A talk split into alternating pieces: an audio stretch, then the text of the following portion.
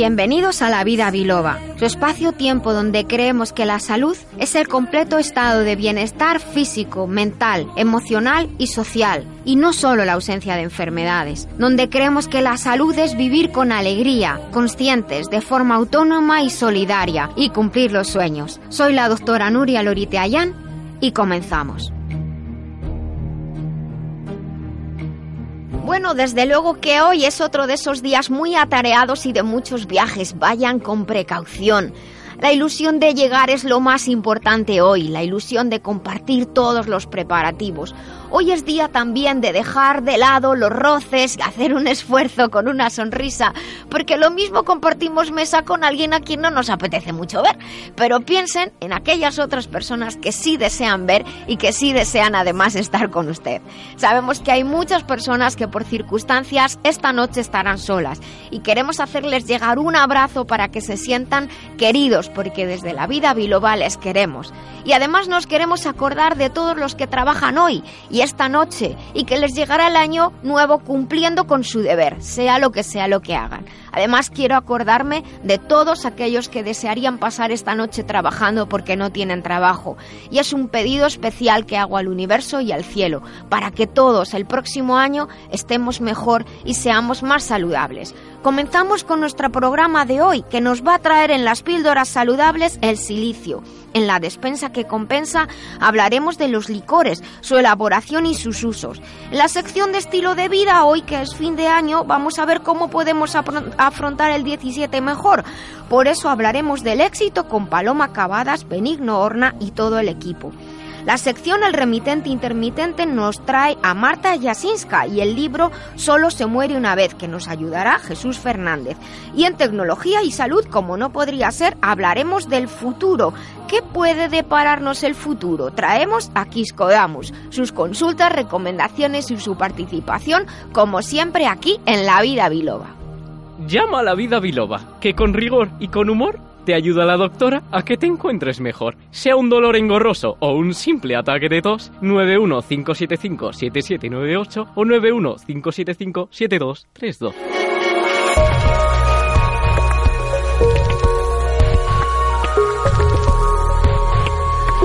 Bien, pues estamos en nuestras píldoras saludables. Hemos estado hablando en programas anteriores de minerales tan importantes como el cromo, como el zinc. Y esto en las vitaminas son más conocidas, pero los minerales no tanto. Hoy vamos a hablar del silicio. En ocasiones me han escuchado decir que la Tierra y el ser humano estamos hechos de lo mismo. Alguno dirá de polvo de estrellas y razón no le falta. La composición de la Tierra y la de nuestro cuerpo es casi la misma, solo que en distinta proporción. La materia llamada viva o la bioquímica de la, de la vida se basa en el carbono, que puede establecer cuatro enlaces en disposición tetraédrica, de ahí la maravilla de las estructuras biológicas que puede crear. Y en la Tierra el equivalente es el silicio, que tiene la misma forma externa que el carbono. De hecho, si miran en el sistema periódico, pues ven que el silicio está debajo del carbono.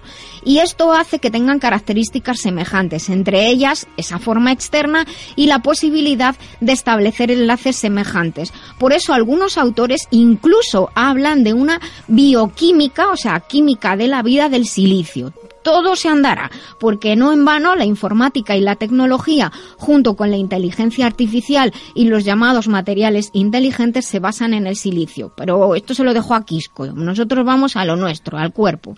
El silicio es un mineral que encontramos en nuestro organismo y es fundamental en la formación de todos nuestros tejidos aunque principalmente en la piel, está en la piel, los músculos, los huesos, todos los tejidos elásticos, elásticos y conectivos, como las uñas, los cartílagos y los tendones. Y ahí en estos tejidos ayuda a mantener su tono, que sean resistentes, fuertes y elásticos. Todos los tejidos elásticos necesitan silicio. De hecho, los estudios relacionan la carencia de este mineral con el pobre desarrollo de los huesos y aumento de, placas de arteriosclerosis en el interior de los vasos sanguíneos. El silicio normalmente se encuentra en forma de cristales, aunque la forma activa es el dióxido de silicio. La cantidad de silicio orgánico entonces en nuestro cuerpo disminuye, como otras cosas, de forma aparentemente irreversible a medida que envejecemos por problemas de absorción, sobre todo a partir de los 40-45. Y de hecho uno de los primeros signos de que nos está faltando silicio en el cuerpo son los problemas articulares que afectan a tantísimas personas en todo, en todo el mundo. Esto también se relaciona con un, un hecho muy importante y es que el silicio es fundamental saben que siempre les digo que nada está por casualidad y que además todo tiene que mantener un equilibrio. Bien, pues el silicio mantiene un equilibrio con el calcio, el fósforo, el magnesio y ayuda en la síntesis de la vitamina D el ser humano es incapaz de transformar el silicio mineral, que por ejemplo podemos encontrar en la cola de caballo, en la planta, ese silicio mineral es incapaz de transformarlo en un silicio orgánico biológico. Para ello necesita o ciertas plantas que lo den de forma biológica o algunos microorganismos, o sea que estamos en simbiosis con otros seres dentro de nosotros que nos ayudan. ¿Dónde podemos obtener el silicio? Pues mira, se encuentra en diversos alimentos y esto es importante porque si estamos diciendo que a partir de los 40 tenemos menos silicio, pues tendremos que saber dónde se encuentra o quizá incluso suplementarlo.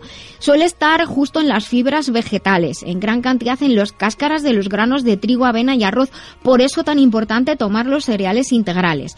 En el azúcar de la, en la remolacha, el azúcar de la remolacha, el azúcar no el azúcar eh, refinada, sino el azúcar bruta, la pulpa de la caña de azúcar, en la alfalfa, en lechuga, pepinos, en el aguacate tan rico, las fresas también, la cebolla también tiene silicio y en hierbas que conocemos todos como la cola de caballo, que es una fuente muy importante de silicio, el diente de león que se toma como hierba o se, o se echan las ensaladas y en las ortigas. Hola.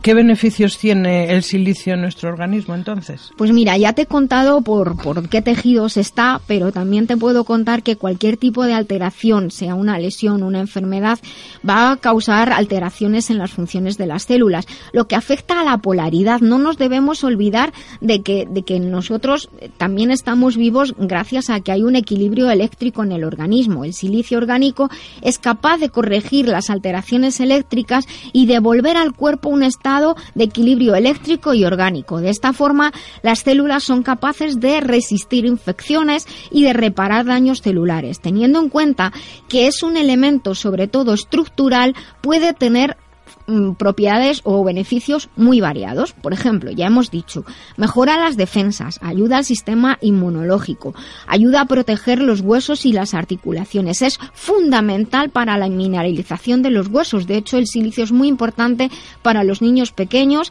y también ayuda a la síntesis de elastina y de colágeno. Puede tener un efecto analgésico, puesto que ayuda a aliviar las molestias articulares.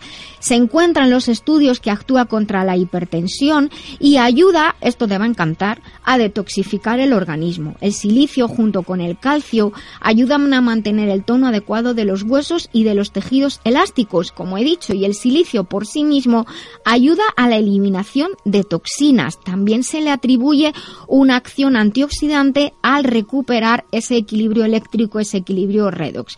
Y entre otras de las cosas por las que ayuda a eliminar toxinas es porque favorece también la eliminación de líquidos en personas con una función renal, renal normal. Fíjate que hay un sistema terapéutico en el cual se utiliza el silicio que se dice que el silicio es como un bisturí natural porque el silicio ayuda a abrir los abscesos y que rompan solos. Qué interesante. Entonces, si ayuda a los tejidos elásticos, ¿ayuda también a la piel? Pues claro, además la piel es un tejido elástico de los más importantes, la protege y al ser un componente de la misma contribuye a que su estructura, su arquitectura y su elasticidad sea perfecta, siendo la deficiencia de silicio una de esas causas más para la aparición de arrugas y sobre todo de sequedad en la piel. Eh, como hemos dicho, es beneficioso para piel. ¿Has dicho arrugas, Nuria? He dicho arrugas. Oh, jolín. Marcas pues, de expresión. Entonces, Entonces hay que tomarlo a sacos, ¿no? El silicio es muy importante, verdaderamente. De hecho, en estética, en medicina estética, también se utiliza el silicio, tanto vía oral como en aplicaciones externas. Y en realidad juega un papel muy importante en el metabolismo general del cuerpo. Hace falta para revitalizar el organismo en general porque no solo permite el balance eléctrico, y, sino que está en muchas estructuras, pero no olvidemos que somos como una pila viva, una pila andante, y, y sino que es que están tantos tejidos ayudando a la nutrición que, como digo, es necesario desde la infancia. Nuria, pero a veces hemos escuchado de, de efectos secundarios tóxicos en, en el Del silicio, silicio. sí. Sí, pero esa toxicidad se debe, como hemos dicho, al estado mineral que nosotros nos- nuestro cuerpo no sabe utilizar. Cuando se respiran o se inhalan partículas de silicio cristalino o de silicatos. Imagínate eh, cristalitos minúsculos de cuarzo, cuarzo, sí. o de silicatos fibrosos, lo del amianto. Famoso, sí, sí, ¿eh? Pero el silicio que llamamos, que decimos que está biolo- biologizado o el silicio orgánico, que es una manera de decir que es la forma que nuestro cuerpo puede absorber, no presenta toxicidad alguna. Están muchísimos alimentos que consumimos habitualmente, como he dicho, los cereales, montones de verduras, pero eh, hay que tener en cuenta que para una la gran parte de la población que tiene una función renal normal, la ingesta de silicio orgánico en su dieta, en, sus eh, en su dieta, en los alimentos en el agua, no va a tener ningún efecto negativo conocido. Así que no nos confundamos. Una cosa es el silicio, partículas de mineral que nuestro cuerpo Respirado. eh, respirado, que nuestro cuerpo no sabe qué hacer con él, lo acumula y es perjudicial, incluso cancerígeno. Y otra cosa es el silicio orgánico que forma parte de nuestro cuerpo. Nuria, ¿y qué hacemos con aquellas oyentes que seguro que, que les pasa lo que a mí, que cada vez que oímos, te oímos hablar de un mineral, salimos de aquí pensando, tengo que comprar este mineral porque seguro que a mí me falta. Pero es que, claro, mm, No, pero mira, la, la mejor manera, yo creo personalmente, es que o bien se pueden tomar de manera individual o encontrar productos que estén junto con otras sustancias como colágeno, eh, ácido hialurónico, pero se puede, el, el silicio orgánico se, lo, se vende como suplemento, pero hay que balancearlo con calcio y con magnesio, hay que tener ese, ese cuidado. Ya, ya. Luego hablamos más tarde Vale. de ello. Venga, muchas gracias a todos. Lamberts Española, representante único de Lamberts Healthcare desde 1989. Suplementos nutricionales a la vanguardia de la nutrición responsable. Estamos en la vida biloba en Libertad FM, porque nos gusta ser saludables, ser mejores y vivir en positivo.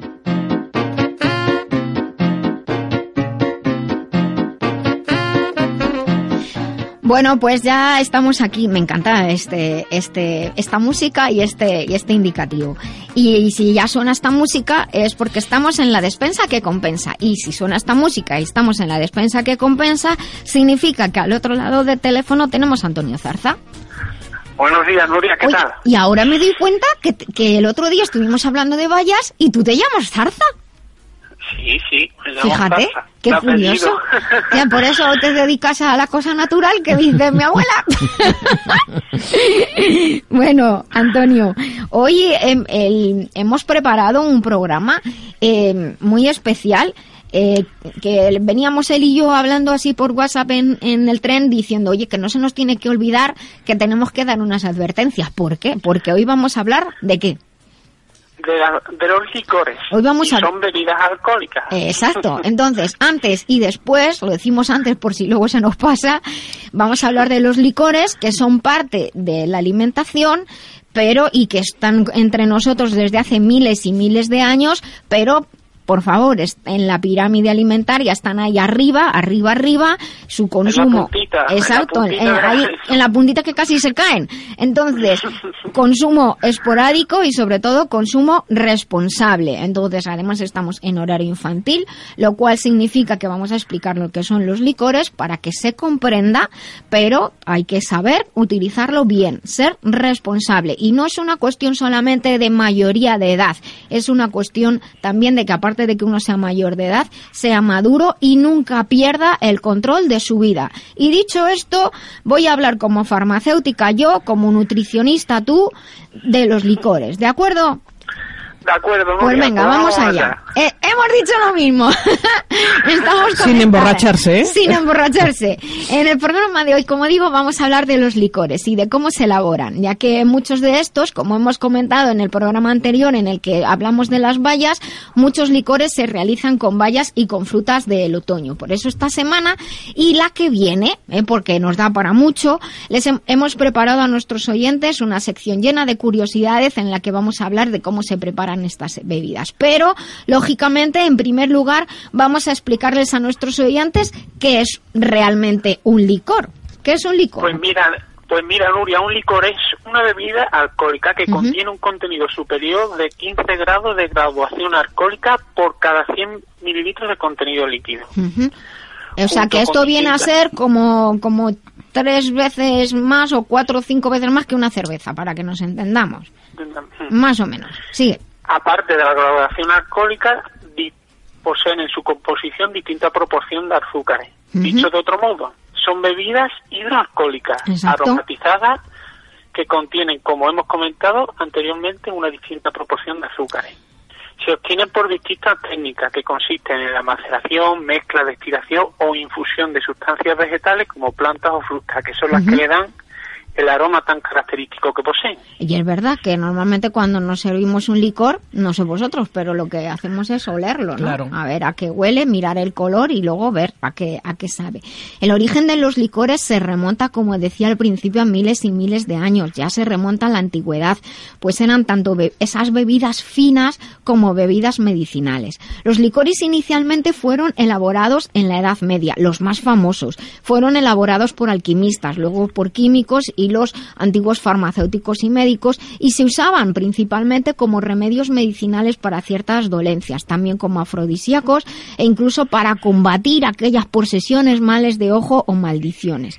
En el mundo occidental su producción eh, data incluso del siglo V antes de nuestra era, en la época de Hipócrates, en la cual se han encontrado registros que, en los que se decía que se destilaban ciertas hierbas para obtener tónicos con propiedades curativas. En Oriente también se utilizaban bebidas con contenido alcohólico con fines curativos generalmente.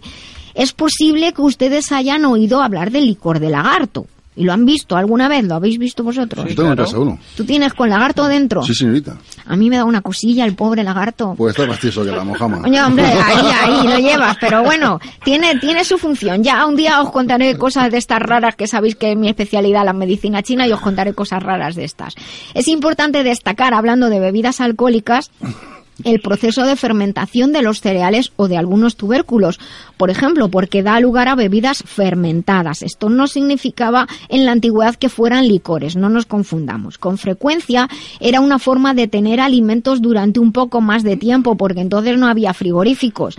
Conocer la, la fermentación, cuando la humanidad conoció la fermentación, que es un proceso que se conoce hace miles y miles de años, ofreció un modo de subsistencia. Otra cosa es que luego se empleara mal. Yo ahí no me meto, pero eso ha pasado en todas las culturas. Pero de hecho, conocer la fermentación de los cereales fue un paso importante en la alimentación de los, de los humanos y las humanas. Pero volvamos a los finos licores, esos que se sirven en esas bonitas copas talladas que, que te da cosa tocarlas porque te las rompes y te cae una bronca seguro, o en los simples chupitos. ¿Cómo se producen, Antonio Jesús? Pues mira, como hemos comentado, existen cuatro métodos principales de producción, que son la destilación, la mezcla, la infusión y la maceración.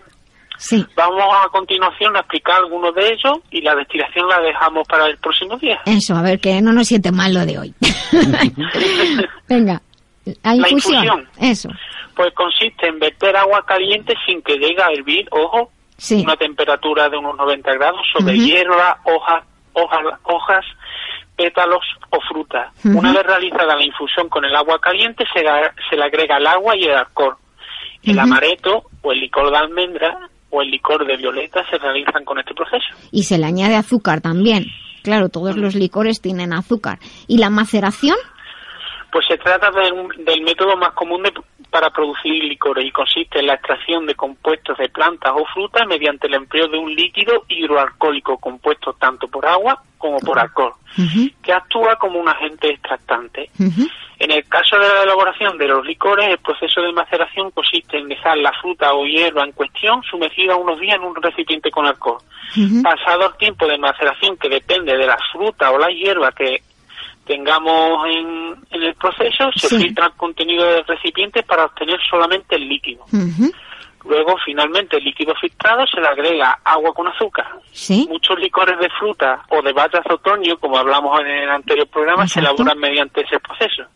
El licor de mora, el de endrina, el famoso pacharán, el licor del madroño, el licor de naranja, el limonchelo, bueno, bueno. elaboran con para, para esta hora de la mañana que muchos estarán desayunando, les estamos ideas, dando ideas para el, para el después de comer. Eh, ¿Y la mezcla?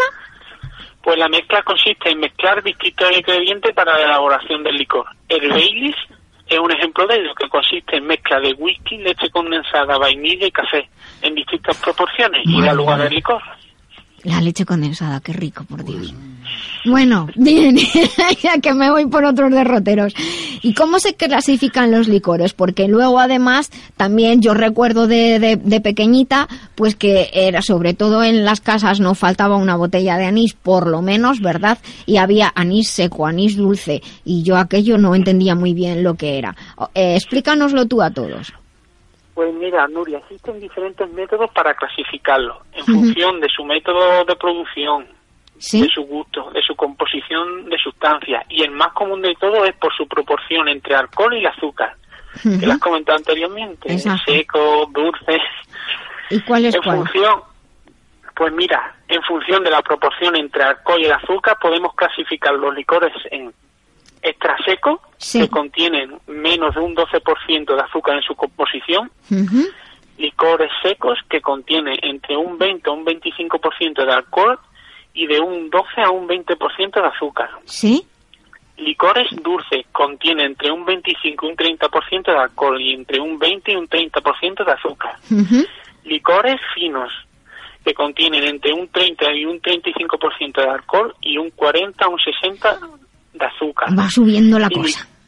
Sí, sí. Y licor extremoso, que contiene entre un 35 y un 40% de alcohol y un 40 a un 60% de azúcar. Bueno, eh, aunque no lo he, lo he introducido al principio, pero eh, dinos la diferencia entre un licor y una bebida fermentada. No nos queda mucho tiempo. Puede que nuestro oyente se, se pregunte la diferencia que existe entre un licor y una bebida fermentada. Pues eso te he preguntado pues, yo. Ahí vamos. Venga, vamos son aquellas que se fabrican, las bebidas fermentadas, se fabrican empleando un microorganismo, que es la levadura, que transforma el azúcar en una disolución con alcohol. Mm, química con pura, el proceso, Sigue, sigue. Con el proceso de fermentación solo se obtienen bebidas con un contenido máximo de alcohol de unos 14 grados, ya que es el límite de tolerancia máximo que puede aguantar la levadura. la, la, cerveza, el vino, la sidra, son ejemplos típicos de bebidas fermentadas. Y el licor se trata de toda bebida alcohólica que contiene un contenido superior, como hemos comentado anteriormente, a 15 grados. A 15 grados. Bueno, pues nada, como hemos comentado, los licores están elaborados a base de frutas, de plantas, es una forma de solución hidroalcohólica o sea, agua, alcohol y azúcar a la que se le añaden las propiedades o el sabor del fruto de la hierba con el que está preparado. Por eso es que en muchas ocasiones se utilizaban los licores o se utilizan para después de comer para postre e incluso en el caso de algunas afecciones. Y no nos olvidemos de que eh, ahora, pero también antiguamente, los licores también eran una manera de preservar frutas, de preservar ciertas hierbas para que nos duraran más tiempo. ¿Vosotros tenéis costumbre o cuando erais pequeños tenéis costumbre en vuestra casa de algún licor concreto en algún momento especial?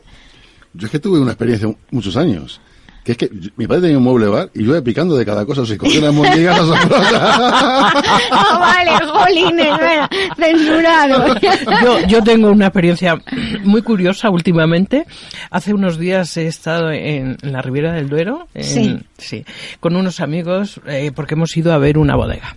Entonces, eh, yo, yo me he criado en hostelería y, claro, me he pasado media vida protestando por los excesos del alcohol. Entonces mi padre eh, siempre que hacía vinitos, que hacía licores, que hacía...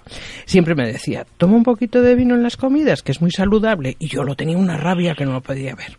Entonces me he encontrado con que la situación ahora es que desde que mi padre falleció, yo los primeros días que estaba tan afectada, cada vez que tenía una comida, ya decía, en tu memoria me voy a tomar una copita. No sé por qué me suena esa esto mal, ¿eh? copita, esa copita resulta que he empezado a valorar el buen vino, eso sí, y, y- y ya voy aprendiendo. Y el otro día estuvimos en Aranda de Duero con unos amigos y tuve una experiencia preciosa. Me enseñaron una una cueva de estas intraterrenas que, que por lo visto está Aranda de Duero. Hoy en un programa lo hablaban porque Sí. han hecho un programa de radio en una cueva Anda. y entonces ha sido precioso. Estaban estos humoristas, Piris y todos Sí. esos, haciendo WhatsApp de lo que era el vino y me lo he pasado francamente bien. Bueno. Porque me sentía totalmente identificada. Yo decía, mira, hay que cumplir años, hay que dejar de estar enfadada por los, ex- por los excesos de, del alcohol.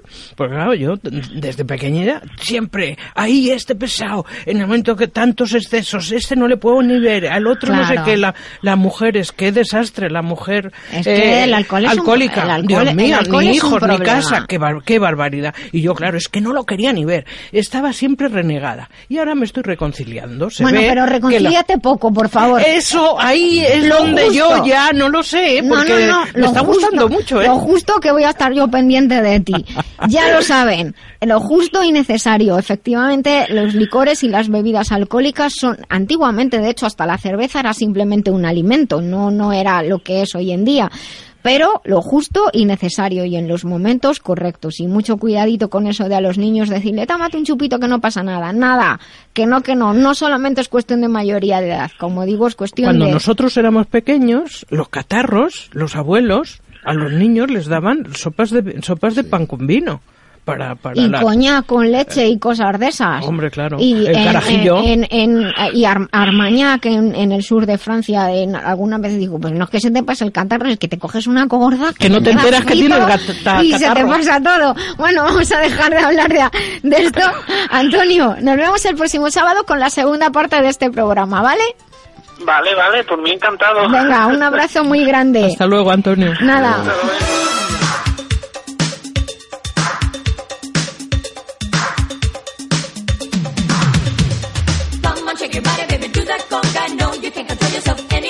Feel the rhythm of the music getting stronger. Don't you fight it till you to do that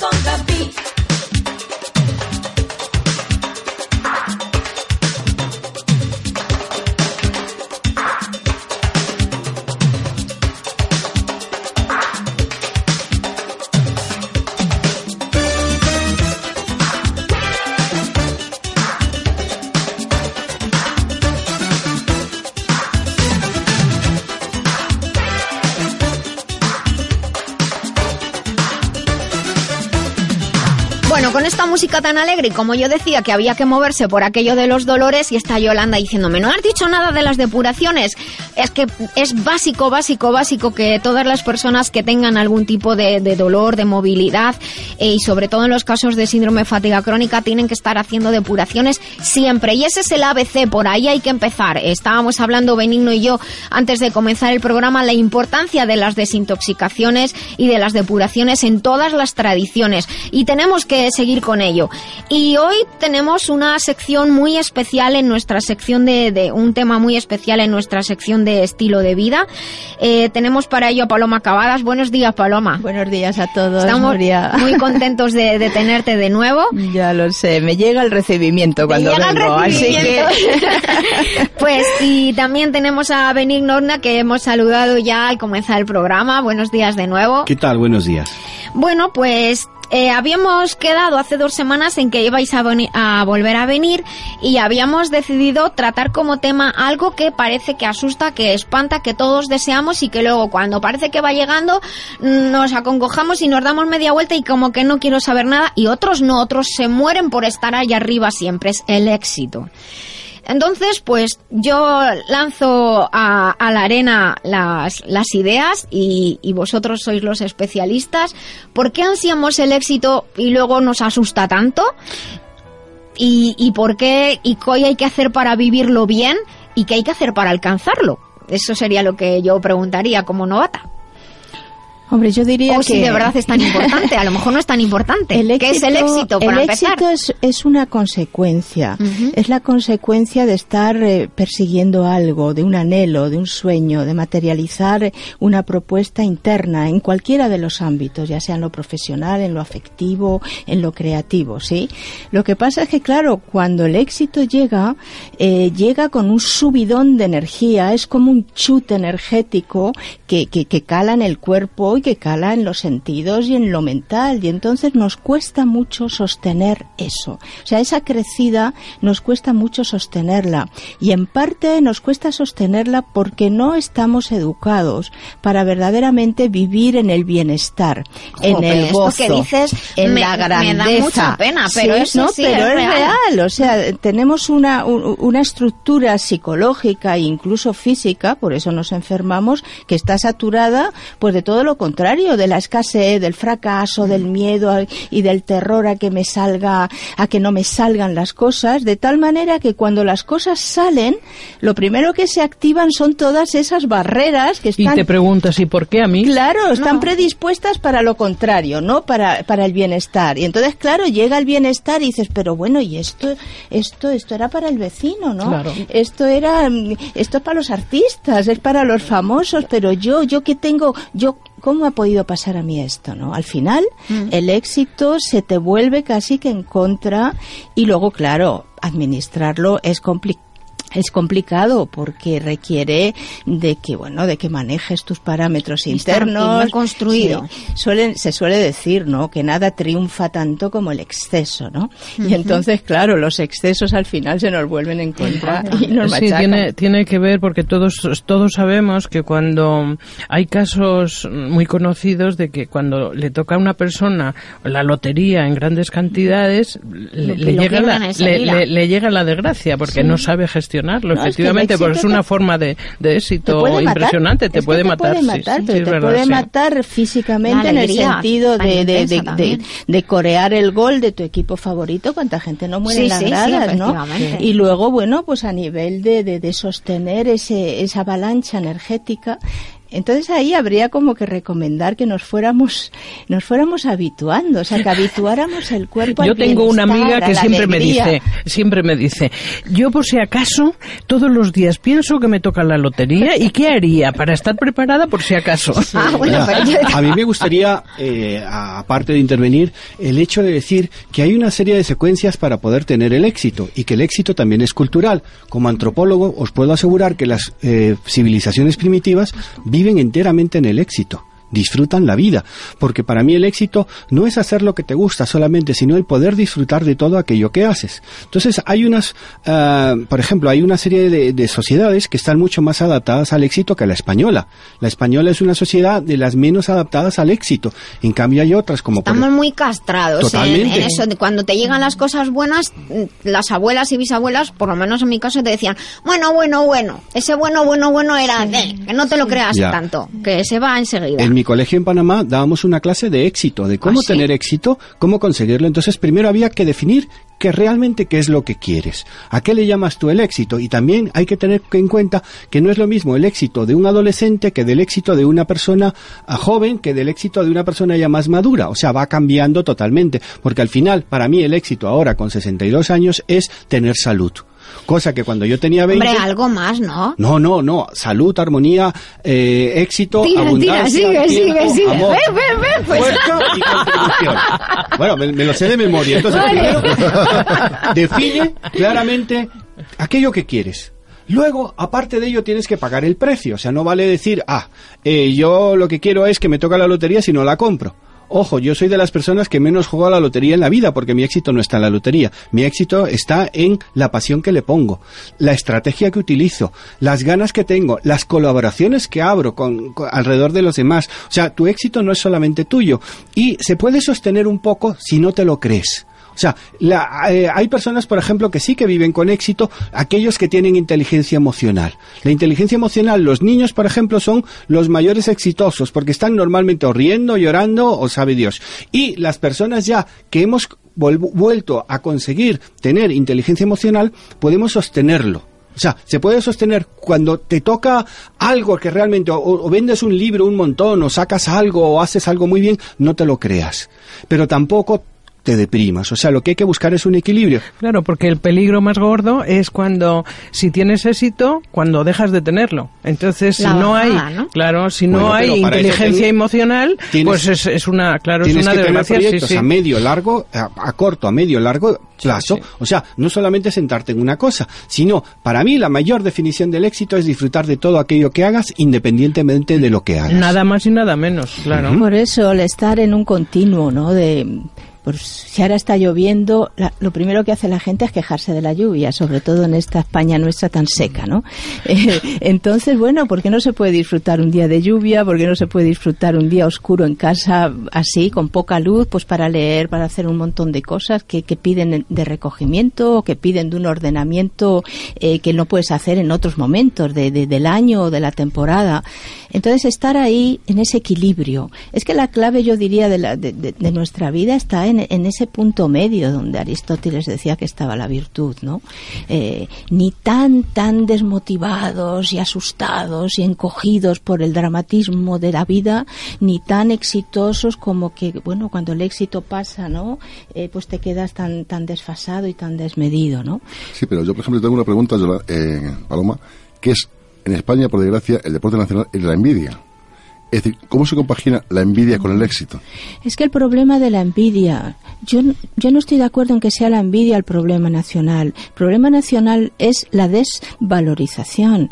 O sea, el español es una, es una cultura que por lo que se ha terminado no valorando suficientemente ni sus logros, ni sus dones, ni sus conquistas, ni sus hazañas, ¿sí? ni sus personajes, ni sus triunfos. Entonces, ¿qué ocurre? Que si tú no te valoras, eh, tampoco, o sea, eh, cuando ves el éxito fuera, al no estar tú suficientemente valorado, el éxito fuera te fastidia, ¿sí? Y eso genera em- lo que llamamos envidia, que a lo mejor no es tal envidia, porque eso es una patología muy severa, la envidia. Genera fastidio, genera rechazo, ¿sí? Genera, eh, bueno, pues ir como cargar como en contra, porque es, pero nace del, del interior de cada uno. Es como decir, yo tendría que estar a lo mejor ahí. Yo sé que valgo para estar ahí, pero no me he atrevido, no me he valorado suficientemente, no he luchado, no he pagado el precio por estar ahí, ¿sí? Y ahora veo a otro que a lo mejor vale menos, no tiene ni siquiera preparación, Ay, es ay, una- ay. un advenedizo, Por eso sí. la palabra, Eh,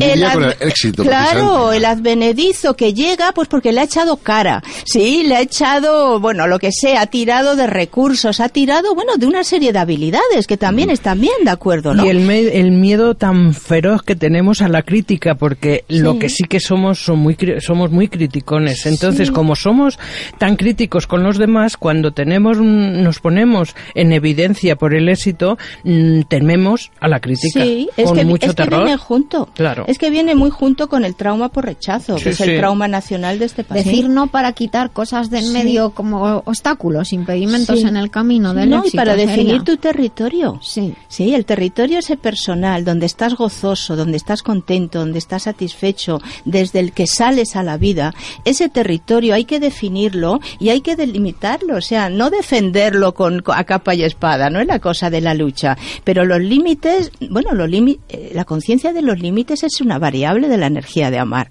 ¿sí? Yo te estoy amando cuando soy capaz de encontrarme contigo en ese lugar adecuado que no es ni muy muy y te me echas encima ni tan tan que me echo yo encima de ti. O sea, cuando yo encuentro el lugar justo, ¿sí? Para verme contigo, así seas un adversario, un rival o una persona tremendamente afectiva, ¿sí? Yo encuentro ese punto, ese es el lugar de los límites, o sea, es el lugar ideal donde podemos dialogar, donde podemos encontrarnos. Antes decías, eh, hablabas del rechazo. Eso en tu texto del trauma nuclear de Sí. conciencia, ¿ese es el que crea más impedimento para alcanzar el o, o vivir el éxito? No, lo que pasa es que el rechazado es eh, eh, en el trauma por rechazo, ya sea a nivel individual o a nivel colectivo, sociocultural, sí. En el trauma por rechazo hay una profunda desvalorización que se ha ido gestando en la línea de los tiempos por el hecho de haber recibido ese impacto traumático en aquel momento, donde fuiste desvalorizado, donde te quitaron los galones, donde fuiste victimizado y humillado. Ese trauma queda ahí en la esencia, ¿no? Y volvemos, volvemos a resolverlo. Entonces, una forma de protegerte es decir, ya no salgo más a la luz, ¿sí? Claro. Ya no salgo más a la luz porque a mí no me van a volver a dar otra vez en las Ya narices, no Pero claro, ese continuo hace que no mejores en tus valores, sí, y desarrolles y madures en tus... Y claro, mm, no te atreves con el desafío de las cosas. Sí, pero por ejemplo, hay una cosa que es fundamental, bueno, hay un dicho que dice que de mal a bien se va muy bien, pero de bien a mal se va muy mal. Es decir, esa gente que llega al éxito y de pronto, de buenas a primeras, se encuentra otra vez en el anonimato, ¿qué sucede, Paloma? Claro, porque no hay trabajo personal detrás. O sea, no hay trabajo personal, llámalo inteligencia emocional, vamos a llamarlo como queramos, pero trabajo interior. Eso de decir el éxito es una consecuencia, ¿sí? Es una avalancha que la voy a disfrutar. Voy a aprovechar ya sea lo económico, ya sea el bienestar que me va a traer o ya sea eh, la- la- las referencias que se van a dar de mí para abrir otros frentes, para establecer otros contactos, pero mi vida sigue siendo la que yo tengo conmigo, conmigo y con la gente que amo, ¿sí? O sea, pues yo qué sé, la caminata todos los días, el deporte, lo que sea. O sea, por ejemplo, hay una forma muy fácil de tener éxito, vivir el presente. Paloma antes lo ha dicho, la gente que vive en el pasado se va a pique con él. Bueno, no has dicho eso directamente, Sí, pero, pero- más o menos. Entonces, ¿qué hacen, eh, por ejemplo, las culturas que tienen éxito? Viven el presente. Construyen el futuro y solamente se acuerdan del pasado para saber dónde hay casa, dónde hay pesca y demás. Entonces, una persona que tiene un éxito rápido y luego se viene atrás porque se siente rechazado, se rechaza él. El problema no es decir, es que los demás me rechazan. No, señora. Como antes eh, hablabais vosotras, eh, el- lo que tenemos que hacer es querernos a nosotros, amarnos, amarnos, palabra que has utilizado antes, que es muy significativa. Si tú no es lo mismo desear, querer que amar. Amar es darlo, sin esperar nada a cambio. Deseo, necesidad, eso no es amor. Entonces, realmente, lo que tenemos que hacer es aprender a vivir el momento, a disfrutar del aquí, ahora, y a partir de ahí, lo más importante es el camino hacia la meta, no la meta directamente. El camino hacia la meta es lo que realmente es importante. Benigno, una cosa. Antes ah, ah, has comentado tú y, lo ha ratificado también, también Paloma, que había que, pagar el precio. Yo me pongo en la piel de algún oyente que nos esté escuchando y lo de pagar el precio lo tenemos asociado a algo negativo.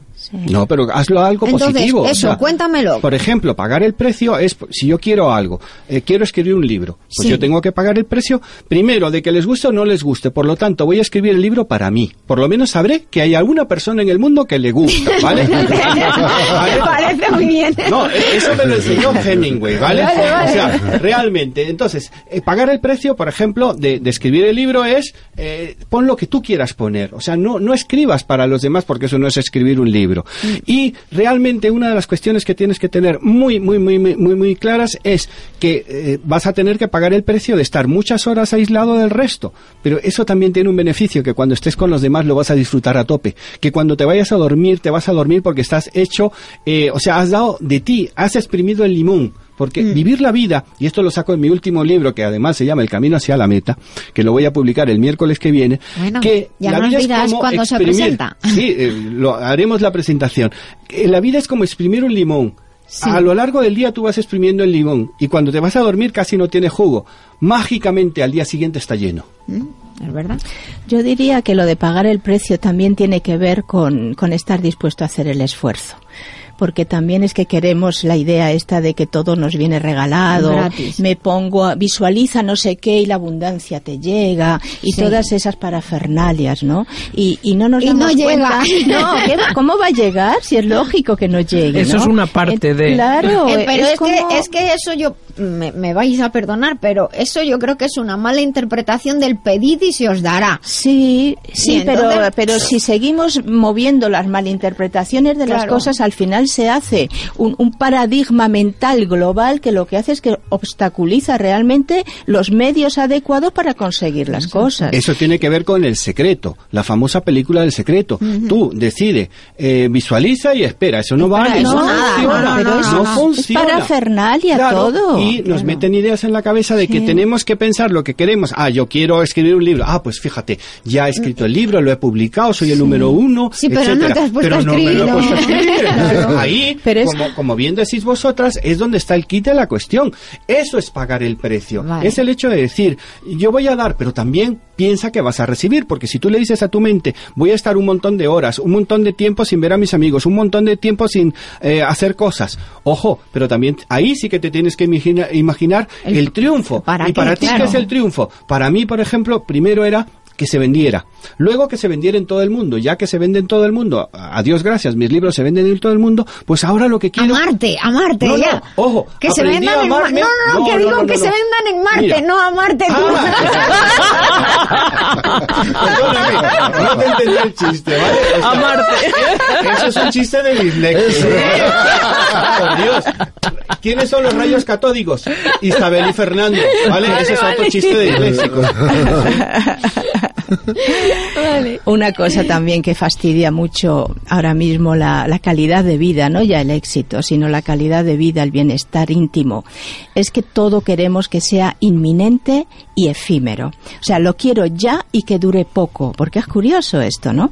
O sea, eh, es todo Para no- instantáneo. para como no tener- para no tener implicaciones Entonces ahí. lo que ocurre es que se sigue alimentando este circuito nefasto, ¿sí? De que efectivamente no valoras el esfuerzo que va en el tiempo y que puede ser cada vez más rápido la llegada del éxito porque todo está muy acelerado, ¿sí? Entonces no valoramos suficientemente eso y además nos lo quitamos rápidamente de encima. Por lo tanto, llega el éxito y es tan efímero que tampoco lo disfrutas. Entonces no habituamos el cuerpo, este cuerpo que nos sostiene aquí en la vida humana, al bienestar de las cosas y al disfrute de las cosas. Es a el mí me gustaría que hoy, sí, que decía justo, Benigno, ¿no? que hoy hablaseis los dos como expertos en, en aconsejar a nuestros oyentes. A los jóvenes, yo Sobre diría todo sobre a los- todo a los jóvenes, que son los que ahora, sí. los que viven, la juventud es la inmediatez por naturaleza, pero dadles unos tips, como dicen ellos, para sentar las bases. Y teniendo en cuenta que están un poco ansiosos, un poco, Un poco bastante. rápidos, un poco porque todo se consigue así, corriendo por las por, la- por mira- las redes sociales,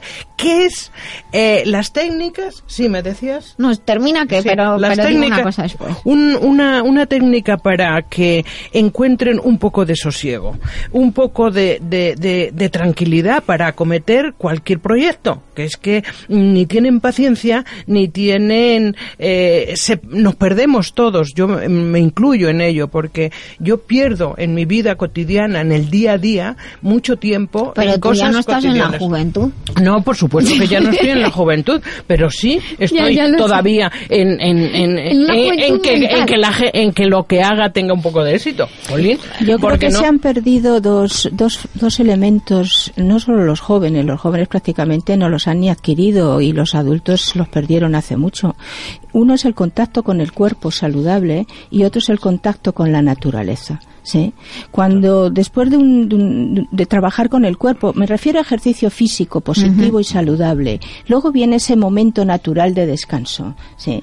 Lo importante no es tanto el ejercicio físico, sino lo que el ej- ejercicio físico pone en marcha, que es un clima interior de bienestar, de conciencia tranquila. Bueno, ya he hecho la carrerita del día, ya he hecho los 40 abdominales, yo qué sé. Y viene ese momento de bienestar Endorfínico. y para poderlo disfrutar. Que entonces ni te das el tiempo de hacer eso y luego no te das tampoco el tiempo de recoger. Sí, ¿sí? yo- pero yo, por ejemplo, Paloma, perdón que te haga un inciso, yo, por ejemplo, mi otro día estaba en mi casa, estaba con mi hijo, y estaba viendo un programa de televisión muy famoso, muy conocido, en el cual meten una serie de personajes en un plato, que tú lo sabes, todos sabemos quién es, no me gusta decir nombres. No, Y yo no, no tengo tele. pero es igual. No, pero me- me- lo, que, lo que más me sorprende Sí. es personas que están ahí, son niños, no tienen estudios, y disculpa literalmente, son chonis Sí. y canis, que yo les llamo, o se les escribe, Sí. son gente que son analfabetos y les pagan mensualmente Mm. una cantidad de dinero y están ahí, disculpa que te lo diga, que son gente que no tiene futuro. Sí, eso es lo inminente y lo efímero. Entonces, claro, esa persona está destinada a tener un fracaso psicológico, pero ya mismo en cuanto acabe el programa, por ejemplo, A mí me gustaría contestar la pregunta de Yolanda. Durante cuatro años tuve la mejor profesión del mundo. Fui profesor en las UFILS, unidades de formación e inserción laboral para chavales de 16, 19 años de la Comunidad de Madrid, donde les daba motivación. Mm, ¿Y sabéis lo primero que les enseñaba? Aprender a fracasar, multiplicar los fracasos, eh, meter la pata, tirar la piedra para saber dónde cae. Hacer Y el luego, ridículo. Hacer el ridículo, a que si te llaman patera, tú no te enfades porque te llamen negro patera, sino que sepas reaccionar porque tú te jugaste tu vida por venir a este país. Entonces lo que hacía era motivarles, ¿cómo? Quitándoles el miedo al fracaso, porque un fracasado es aquel que no se sabe levantar. Entonces, Tú pregunta a una persona que ha tenido éxito en su vida y qué es lo que te va a decir. Aprendí a hacer las cosas sin preocuparme si se podían o no se podían. Entonces, ¿yo qué he hecho? Pues he dedicado mi vida a el estudio de las personas que tienen éxito. Antes te comenté que mis valores, el primero es salud. Si yo tengo salud más armonía o paz, como dices tú, tengo éxito. Entonces el éxito es algo que hay que aprender y vivirlo día a día. Por ejemplo, cuando yo disfruto de todo, yo he hoy es un día de éxito total para mí. ¿Por qué? Porque desde que me he levantado estoy disfrutando, disfrutando, sin ponerle límites. Pero tampoco sin llevarme a la euforia, porque eso es lo peor. Eh, hay que ponerle límites, lo que dice tanto Paloma como Yolanda. O sea, realmente el éxito está en disfrutar el aquí y el ahora. Entonces, a los niños hay que enseñarles, a los adolescentes hay que enseñarles a que no le tengan miedo al fracaso, que si se sienten rechazados, cómo poder salir adelante y, por ejemplo, no cambiándote de colegio automáticamente, sino hacer que la persona a se afrontar, pueda enfre- ¿no? Perdón A- afrontar, a afrontarlo, afrontar. a que tú te afrontes a, a- a tu miedo, porque el miedo lo que te dice es Mm. qué te está diciendo la vida. O sea, cuando tienes miedo, lo que tienes que hacer es preguntarte qué es lo que me está di- diciendo la vida. Totalmente. Claro, eso nos vendría bien a, a- a to- tanta española, gente española, todo, claro, porque, porque es que después de un éxito viene la, la, la ruina eh, el- en todos los aspectos. Pero es que es el miedo Cuando- al fracaso el lo que miedo- tenemos en esta cultura. El, miedo O sea, y cuando eso- fracasamos, Claro. que los Hemos demás tampoco... el sentido aventurero. Yo Sí. recuerdo que tú un día, y, lo- y hoy lo has dicho otra vez, que, que como cultura hemos, hemos, parece que nos hemos olvidado de las cosas grandes que como Sí. sociedad hemos hecho. Hemos perdido quizás ese Sí. sentido aventurero Se de, perdió. de, "Ve- vamos a ir, Sí. en plan Indiana Jones, de pues Sí. sale mal, pues a por otra, pues empezar Estamos otra en vez. plena crisis, pero es importante que hagamos esa evaluación desde una Lo que ahora se llaman perspectiva- emprendedores y aventureros están mal el, el vistos. país parece. como como como cultura como población lleva ya muchísimo tiempo no es ahora mismo pero en plena crisis entonces es cuestión también de que podamos debatir esto para que podamos extraer lo mejor que tenemos todavía como culturas y como seres humanos y poder estar contentos de eso. Es que parece que no estamos contentos con nada de lo que hacemos y eso no puede ser. Por eso, porque buscamos las grandes cosas y ahí nos equivocamos. Lo que tenemos que hacer es las pequeñas cosas, buscar las pequeñas cosas que son las que se convierten en excepcionales, disfrutándolas. Realmente, si buscamos algo grande, y luego ya lo tenemos, ¿qué hacemos? Imagínate hace 50 años, el objetivo de una mujer era casarse. ¿Y qué pasaba al día siguiente? Se venía abajo. Entonces lo que hay que hacer es tener... No, no, abajo. acabo, acabo de visualizar la noche de bodas. horror, te están diciendo que es maravilloso y el otro no tenía ni idea. He dicho hace 50 años. ¿eh? He, he delimitado. Y casi ahora. He delimitado. Entonces, realmente, ¿qué hay que hacer en la vida? Poner los huevos en diferentes cestas y hacer verdad. muchas cosas a la vez y disfrutarlas todas. Sí. Si te sale mal una, no te... O sea, el león no se frustra por no cazar una, pire- una presa. Si no, se, si no las caza en 10 ocasiones, se muere. Nosotros sí que nos frustramos porque vivimos lo que decías tú de la televisión. Tú no tienes televisión, te felicito. Mi canal favorito es, aparte del de Real Madrid, eh, el, el, el Channel. Y yo sé que ¿Ves, me... Jesús, que los Sí. hay buenos, Mira, ¿no? Como tú. me está viniendo a lo que es a la a luz una cosa que es que yo siempre pongo el mismo ejemplo. Edison, antes de descubrir la bombilla, hizo 2.000 intentos hasta que lo consiguió. ¿Y sabes lo que le pasó a Edison? Que le dijeron que jamás llegaría a nada, que era el peor alumno que habían tenido y le mandaron una carta a la madre. ¿Y sabes cuándo leyó la, ma- la- carta a Edison? Cuando su madre murió. Le Vaya. dejó la carta para que la leyera y ponía a la profesora, este niño nunca llegará a nada. ¿Sabes lo que le dijo la madre? Que no puedes seguir en el colegio porque estás tan adelantado que te aburrirías y por lo tanto te tengo que enseñar yo. Eso es éxito. Sí, pero era, era un iluminado. Bueno, un- Pero que se quedó sordo con 11 años porque el jefe de la estación le tiró de la oreja y lo dejó sordo. ¿Ah, sí? Y luego, sí, porque eh, Edison vendía periódicos en los, en los trenes. Entonces el jefe de la estación le tiró. Pero ¿sabes lo que le pasó al jefe de la estación? Que un día su niño, su hijo se quedó atrapado en las vías del tren. ¿Y qué hizo Edison? Salió corriendo y salvó, eh, ¿cómo se llama? Se jugó su vida para que parara en el tren. El jefe de la estación, arrepentido, le enseñó telégrafo. Fíjate, Ah, el que le dejó sordo le enseñó a hacer Lo telégrafo. que son las cosas de la vida. Entonces leer, por Dios, leer, preguntarle. Nos queda un minutito para que terminéis, Paloma y Benino, nuestros invitados de hoy, de dar algunas claves para... Nos queda un minuto escaso. Yo diría que el éxito, efectivamente, en base a todo lo que estamos diciendo todos aquí hoy, fantástico, eh, fantásticas aportaciones. Yo creo que el éxito consiste ya en, en dar, en agradecer el hecho de estar vivo y estar teniendo esta oportunidad evolutiva ahora mismo en este momento del planeta. A partir de ahí, si ya somos capaces de agradecer algo tan básico, todo lo demás es ir activando nuestros talentos, eh, minimizando y trascendiendo los miedos para poder efectivamente y que sea una vida de éxito. Y ríete, ríete. de verdad, el, el reírse es el mejor antioxidante. Ya lo que creo, ya lo no, creo. O sea, hacer. Entonces, ríete, disfruta. Y sobre todo de ti mismo. Y da las Bueno, gracias. eso. Gracias por dejarme estar aquí. Bueno, pues yo quiero agradeceros a vosotros el día de hoy. Me lo he pasado muy bien, me he reído mucho. Doy, os doy las gracias por estar aquí y vienen las noticias hasta ahora. Estamos escuchando La Vida Biloba porque nos gusta sentirnos mejor, ser mejores personas, ser más felices y vivir en positivo.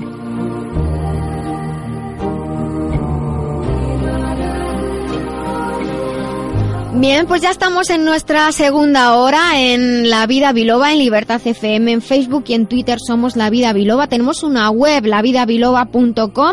Tenemos un técnico también en nuestra segunda hora, que es Daniel Blanco. Está aquí siempre con nosotros. Bien. Y tenemos dos teléfonos por si nos quieren llamar, 91 575 7232 y 91 575 7798. En esta segunda hora vamos a comenzar con nuestra sección que conduce magistralmente Jesús Fernández, director de la editorial Letra Clara. Esta sección se llama El remitente intermitente. Hoy es una sección eh, con un contenido muy especial, ya lo van a ver, lo van a ver ustedes. Nos ha traído a, a Marta Jasinska, traductora de polaco-español. Es la traductora del libro Solo se muere una vez sobre experiencias relacionadas con la muerte cerebral, con el coma, que está escrito por el doctor Jacek María Norkowski. Eh, Jesús, preséntanos tú a Marta y a mis queridos oyentes que sepan que ya les dejo con el remitente intermitente. Estamos en La Vida Biloba en Libertad FM, porque nos gusta ser saludables, ser mejores y vivir en positivo. Muy buenos días. Eh, otro, hola, Marta, la tengo enfrente, una mujer guapísima, por Hola, cierto. Jesús, buenos días. Se quiere poner colorada y nerviosa, pero bueno, sabes que no es el caso. Eh, Marta, mira, nos conocimos hace ya tiempo, eh, fue curioso porque viniste con un libro original que era polaco, no había nada de castellano, y me dijiste que a través del doctor eh, Jacek María Norkowski, que es el autor de la obra, es un bestseller según parece ser, y tocaba una temática muy especial y según parece ser un poco tabú en el mundo de la medicina, ¿no? Tú eres una persona que no has estudiado medicina, eres simplemente traductora, dijéramos, entre unas de tus facetas. ¿Cómo te metiste en el mundo de la literatura, la medicina y traducir un libro de medicina? Bueno, he de decir antes de que hablen Marta, a todos nuestros oyentes, apoyando lo que está diciendo Jesús, que es muy difícil traducir, pero es muy difícil traducir cuando es un tema muy especial. Por eso, por Así eso que el mérito que tiene es grandísimo. Y luego encima un tema tan delicado como el que es. O sea que tiene muchísimo mérito. Bueno, antes que nada, daros las gracias porque para mí es, primero, es un ambiente muy nuevo eh, y bueno, y agradeceros por invitarme porque realmente es, es un auténtico placer. Yo soy una de las oyentes también, todos los sábados os escucho y bueno, Jesús bien lo sabe. Eh, comentaros, bueno, mm, respondiendo a la pregunta, eh, pues es que es curioso porque creo que lo hemos contado alguna vez. eh, muchas veces, ¿no? En la vida ocurren cosas un poco paradójicas. Curiosamente, este libro que trata de, pues, de los temas que hemos comentado, ¿no? De la muerte, eh, a mí me ha traído vida, me ha dado vida. ¿Por qué lo digo? Porque porque, bueno, eh, me puse a traducirlo hace ya un tiempo, he tardado bastante, pues por, lo que hemos comentado, ¿no? Por la temática que es, porque he tenido que sacar glosarios de, terminología médica y ha sido, la verdad es que ha sido un, gran reto, ¿no? Eh, pero por el camino, mientras lo, la traducía, eh, bueno, pues eh, falleció mi padre y, y esa- ese, ese hecho, puesto que es una persona para mí de mucha referencia, sobre todo por lo, por lo emprendedor que fue, ¿no? Entonces recuerdo que unos días antes de fallecer yo le comentaba, papá, tengo un proyecto que todavía no sé si va a salir y tal, y mi padre era la primera persona que me apoyaba, ¿no? ¿Por qué lo cuento? Porque para- paradójicamente en los momentos eh, de este calibre, ¿no? De, un sufrimiento, de un dolor, de una pérdida, eh, surgen cosas eh, que nos anclan a la vida, ¿no? Que nos dicen, oye, eh, lo que ha comentado alguna vez Nuria, y si me permites lo recuerdo, en uno de los programas dijiste, y que además yo, yo lo hice mío porque es una idea que yo ya tenía en la cabeza, ¿no? Lo de lo maravilloso que es abrir todos los días los ojos, ¿verdad? El, el decir, eh, estoy aquí otra vez. Estoy ¿no? aquí otra vez. Eso y mi es. cuerpo ha estado funcionando por la noche sin que yo tuviera que Eso pensar. es, es absolutamente espectacular. Entonces yo, mm, fijaros que, fijaros que es un tema que a mí eh, casi todos los días lo tengo muy presente, ¿no? Y ahí, eh, curiosamente, en la pérdida de mi padre aprendí a, a vi- a vivir, por decirlo así, aprendí a apreciar todos los momentos en los que, pues eso, podemos estar aquí, ¿no? Y llenar cada día de nosotros mismos, de nuestros sueños, nuestras oportunidades. Eh, curiosamente, eh, em, hace unos siete o ocho años, respondiendo otra vez a tu pregunta, ¿no? El, el- el por qué me he aventurado en esto. Porque esta aventura de traducción del libro, para mí, mm, es, tiene, un, tiene un significado muy especial, muy personal. ¿Por qué? Porque por eh, pues unos factores personales y familiares, yo hace unos años, con treinta y pocos años, he decidido hacer un testamento. Todo el mundo, todos mis amigos se echaban más la cabeza, Dios mío, ¿qué te está pasando? ¿Estás enferma? No, no estoy enferma, gracias a Dios. Es que considero, eh, bueno, que puesto, puesto que vivo en España y toda mi familia vive en Polonia, tengo aquí dos hijos eh, y, y bueno, mm, todo viene un poco por, por el amor de madre, ¿no? De decir, mm, y si es que si me ocurre algo cualquier día, si un día no llego a casa, ¿qué va, qué va a ser de mis hijos, verdad? Entonces ahí viene la idea de un testamento, ¿no? Y La curioso- verdad es que cuando tienes hijos, la, la vida que, la, re- la idea que tienes sobre la muerte, yo pienso mucho en eso, hace clac y cambia, Cambia de pronto. Sí. Totalmente. Entonces, más, más en mi caso, ¿no? Que estoy aquí, que toda mi familia está ahí, dije, mm, sobre todo lo que me preocupaba era el tema de, claro, mis hijos hablan polaco, yo soy las que desde pequeñitos eh, se, lo, se los he enseñado, ya cantándoles cunas, las nanas, perdona. Eh, y bueno, y lo que me preocupaba es eso, ¿no? El día que me ocurra algo, me gustaría que siguieran con, primero en contacto con su familia polaca, evidentemente, pero que disfruti- disfrutaran de, siguieran disfrutando desde el idioma polaco y, y de, de la cultura polaca y por supuesto que no perdieran el contacto con Polonia, son raíces, realmente. Eh, Eso es. Entonces, bueno, eh, ¿qué es lo que ocurre? Pues eh, la historia es un poco curiosa, ¿no? Porque, porque bueno, pues yo mm, redacto el testamento y una serie de documentos que me recomienda el notario. Voy totalmente compungida porque todos mis amigos me han dicho que, bueno, que a los treinta y pocos años hacer un testamento es un poco de locos. Pero bueno, y ahí aparece, eh, es lo que siempre digo, ¿no? Al final me quedo con las personas, las que encontramos por el camino cuando nos aventuramos a hacer lo que sea en la vida, ¿no? Me encuentro a un notario maravilloso que me lo resume en una frase. Pero si el te hacer un testamento es, em, testamento es un acto de amor. Mira, la verdad es que no lo había pensado nunca así. Sí. Entonces yo cuando le expliqué mi situación, de que vivía aquí con mis hijos y tal, me dijo, "Mm, mejor me lo pones, ¿no? Es que lo es, es que es una preocupación de una madre de qué va a pasar con mis hijos cuando yo falte, ¿no? Entonces ahí empieza un poco todo, ¿no? Eh, ¿Qué es lo que ocurre? Que una de las personas a la que yo, mm, pues, le hago un poco encargada, ¿no? De, de mis hijos en caso de que me pase algo, es mi madre. ¿Qué es lo que ocurre? El notario eh, en la visita me hace una serie de preguntas, una muy relacionada, eh, tema tan actual, tema de donación de órganos, y otro tema tan, tan extendido en España es el tema de- el la incineración. Justo son los dos temas que fueron el motivo principal para que mi madre inmediatamente cogiera el teléfono y me echara la, vamos, la, La bronca, bronca. del siglo. ¿Por qué? Pues eh, primero, el tema de donación de órganos, mi madre mm, lo resumió en una frase, ¿no? Hija, ¿cómo me puedes pedir algo así? ¿Cómo crees que una madre en una situación tan extrema pueda certificar la donación de tus órganos? Yo, tu madre, que te quiero con locura, es que mi madre no se veía en esa situación. Decía, por favor, cámbialo o no se haz algo porque esto no puede seguir así. Segundo, el tema de incineración. Como bien sabéis, eh, la incineración en Polonia es algo, es un tema muy poco extendido, no lo hace casi nadie y va relacionado con, con los crematorios de, de los campos de concentración de la Segunda Guerra, con lo cual, eh, bueno, pues no, se, no se recibe. no, a, mi madre, a mi madre realmente cuando le traduje el tra- testamento se le envié, eh, la impacté. O la impacté de una manera que, que dijo, hija, por favor. ¿Qué es lo que hizo mi madre? A los pocos días me mandó el famoso libro, que en original se llama Człowiek umiera till coraz, que es el solo se muere una vez. me lo mandó para que me lo leyera, que precisamente habla de, de muchísimas cosas, ¿no? Pero también, y de una forma muy especial, eh, de- del trasplante de órganos, ¿no? Y ahí empezó mi aven- aventura, ¿no? Como soy, vol- vuelvo a mi padre, como ha implantado en mí esa semilla de emprendimiento, ¿qué es lo que hizo Marta? Pues coger un correo, mandárselo al autor y felicitarle por ello. Sí, pero Marta, lo que- en que puntualizar una cosa que resulta que es cura y médico a la vez. Sí, es, es monje dominico Ujú. y Sí. es eh, doctor en medicina. Es, eh, este señor eh, imparte clases de la ética en la eh, en la facultad, eh, bueno, la- perdón, en la facultad de ética de la Universidad Pontificia de Roma. Eh, y bueno, mm, pues lo que te comentaba, yo le escribí un correo agradeciéndolo porque realmente el libro me respondió a muchísimas preguntas que precisamente me, se me plantearon a la En hora de hacer el momento. testamento. Y este hombre, eh, no sé por qué, me dijo, oye, ¿y por qué no me lo traduces? ¿Ah, sí? sí. Que- bueno, pues la verdad es que estabas como, estaba predestinado eso Sí, para sí. ti, ¿no? Entonces, eh, eh, vuelvo a decir lo de antes, ¿no? Que es, o sea, en todo momento, todo este camino me ha ido dando vida, ¿no? En el sentido de, de, bueno, por camino, evidentemente, cuando me he puesto a trabajar, pues he encontrado por el camino muchísimas personas que han querido colaborar, que solo han querido leer. Aquí tengo a Jesús y no te me pongas colorado.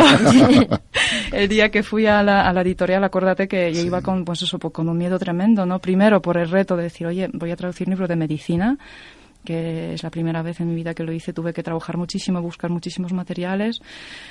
Y, y bueno, la verdad es que Jesús eh, fue, y aquí lo digo, que, que se entere toda España, de verdad que la editorial Letra Clara lo que me ha demostrado es todo facilidades. O sea, no, no es el trato. Eh, tú vienes aquí a publicar un libro, es que Jesús es una persona que Es se implica. personal. Me estás poniendo colorado. Sí, pero, no, si, pero si lo decimos cada programa ya Claro. tienes que estar acostumbrado. pero es verdad, tienes toda ahí, tienes toda la razón y es la experiencia de todo el mundo que trabaja y, y ha trabajado y trabajará Mm. con Jesús. Sí. No, pues, pues, pues eso, ¿no? Siguiendo con, con- respondiéndote, eh, pues eso, que, que ha sido toda una maravilla de encontrar por el camino pers- personas maravillosas, pero como tú bien dices, que yo esta frase ya la tengo aprendida, pero me gustaría que la dijeras tú, la de las casualidades y las Es que es cierto, causalidades. yo siempre la digo, es las casualidades y las causalidades no existen. es Eso el mejor es. disfraz de Dios. Eso Todo en esta vida es. tiene un porqué. Mm, Dice Eso que, es. que las casualidades, la casualidad es la palabra que se dice para la causalidad que no conocemos. Efectivamente, también, correcto. Exacto. Sí, sí, muy, muy bueno. Yo una, una preguntita, Marta. mm, Es curioso porque habla del tema de la muerte cerebral, órganos. Yo he indagado, incluso he hablado con médicos y te, me esquivan el tema precisamente porque no quieren profundizar sobre esa situación. ¿Tú has tenido impedimentos para este libro? Eh, pues te comento, eh, mm, la verdad es que eh, yo sin, puesto que no soy quien, o sea, no, no voy a, el tema de los, de, bueno, pues de quién tiene razón, de quién no la tiene, no voy a entrar porque no soy quien. Espero que el día mm, de mañana tengáis la oportunidad de invitar aquí al autor, que espero pueda venir a España y con- contestar una serie de preguntas, pero hasta donde tengo entendido, el mundo de la medicina está dividido por este Sí. tema precisamente. Es un tema muy polémico. Eh, yo mm, eh, me he encontrado incluso en una de las, no voy a decir porque no quisiera dejar na- a nadie mal, pero en una, en una, haciendo ese testamento en una institución muy, muy emblemática aquí en Madrid, me he visto en una situación, bueno, pues eh, comentándolo con una doctora que es responsable de ese, de ese sitio, comentarle un poco, mira, eh, tengo esta, esta duda y tal, y la verdad es que la persona se lo tomó muy mal, bueno, casi me invitó a salir y a salir de, de registro y la verdad es que ha sido eh, ¿Qué es lo que ocurre? Pues eh, mm, vuelvo un poco al tema de- del, testa- del testamento, digo, disculpa, eh, de- del título, ¿no? Porque solo se muere una vez. Que imagino que ibas a hacer. Te la iba a esa pregunta, te la iba a hacer precisamente. Claro, pues, eh, pues eh, respondiendo a tu pregunta voy a enlazar con esta, ¿no? Eh, ¿Por qué? Porque, eh, según tengo entendido, en el año 1968, o sea, hasta el año de 68, teníamos todos entendidos que cuando una persona muere, cuando se para su corazón y deja de respirar, ¿verdad? Que yo creo que cualquier persona, un niño que se lo preguntas, te responderá, Lo ¿no? comprende. Lo comprende. ¿Qué es lo que ocurre? En el año 68 eh, se lleva a cabo una, eh, o sea, la comisión de Harvard eh, decide una nueva definición de muerte. ¿Cuál Sí. es? La muerte cerebral. Entonces, eh, ¿qué es lo que ocurre? En ese momento se le, se le tiñe de criterios neurológicos. Igual, hasta el año 68 eran los criterios eh, cardiopulmonares y de repente son criterios neurológicos. ¿Qué es lo que ocurre? Hay una serie de estados, como de, de, mm, estado de mínima conciencia o estado vegetativo o el coma. Como son diferentes. eso es, hay una serie de estados que, que bueno, pues que no todos, no todos los médicos están de acuerdo en, en algo tan sencillo que es, ¿este paciente está vivo o no? Exacto. Entonces hay una serie de técnicas para, eh, para medir el grado de la conciencia de cada una de esas personas y descubrimos de verdad casos. Yo reconozco, eh, puesto que, como, como he dicho antes, aparte de ser un reto profesional, para mí sí ha sido un libro muy, lo he vivido de una forma muy personal. Yo, eh, de verdad, se me ha caído más de una lágrima cuando este señor cuenta casos reales con nombres y apellidos de personas que han despertado del coma. Es lo que te iba a decir, Marta. Yo, por ejemplo, el libro Los gigantes lo he vivido en primera persona.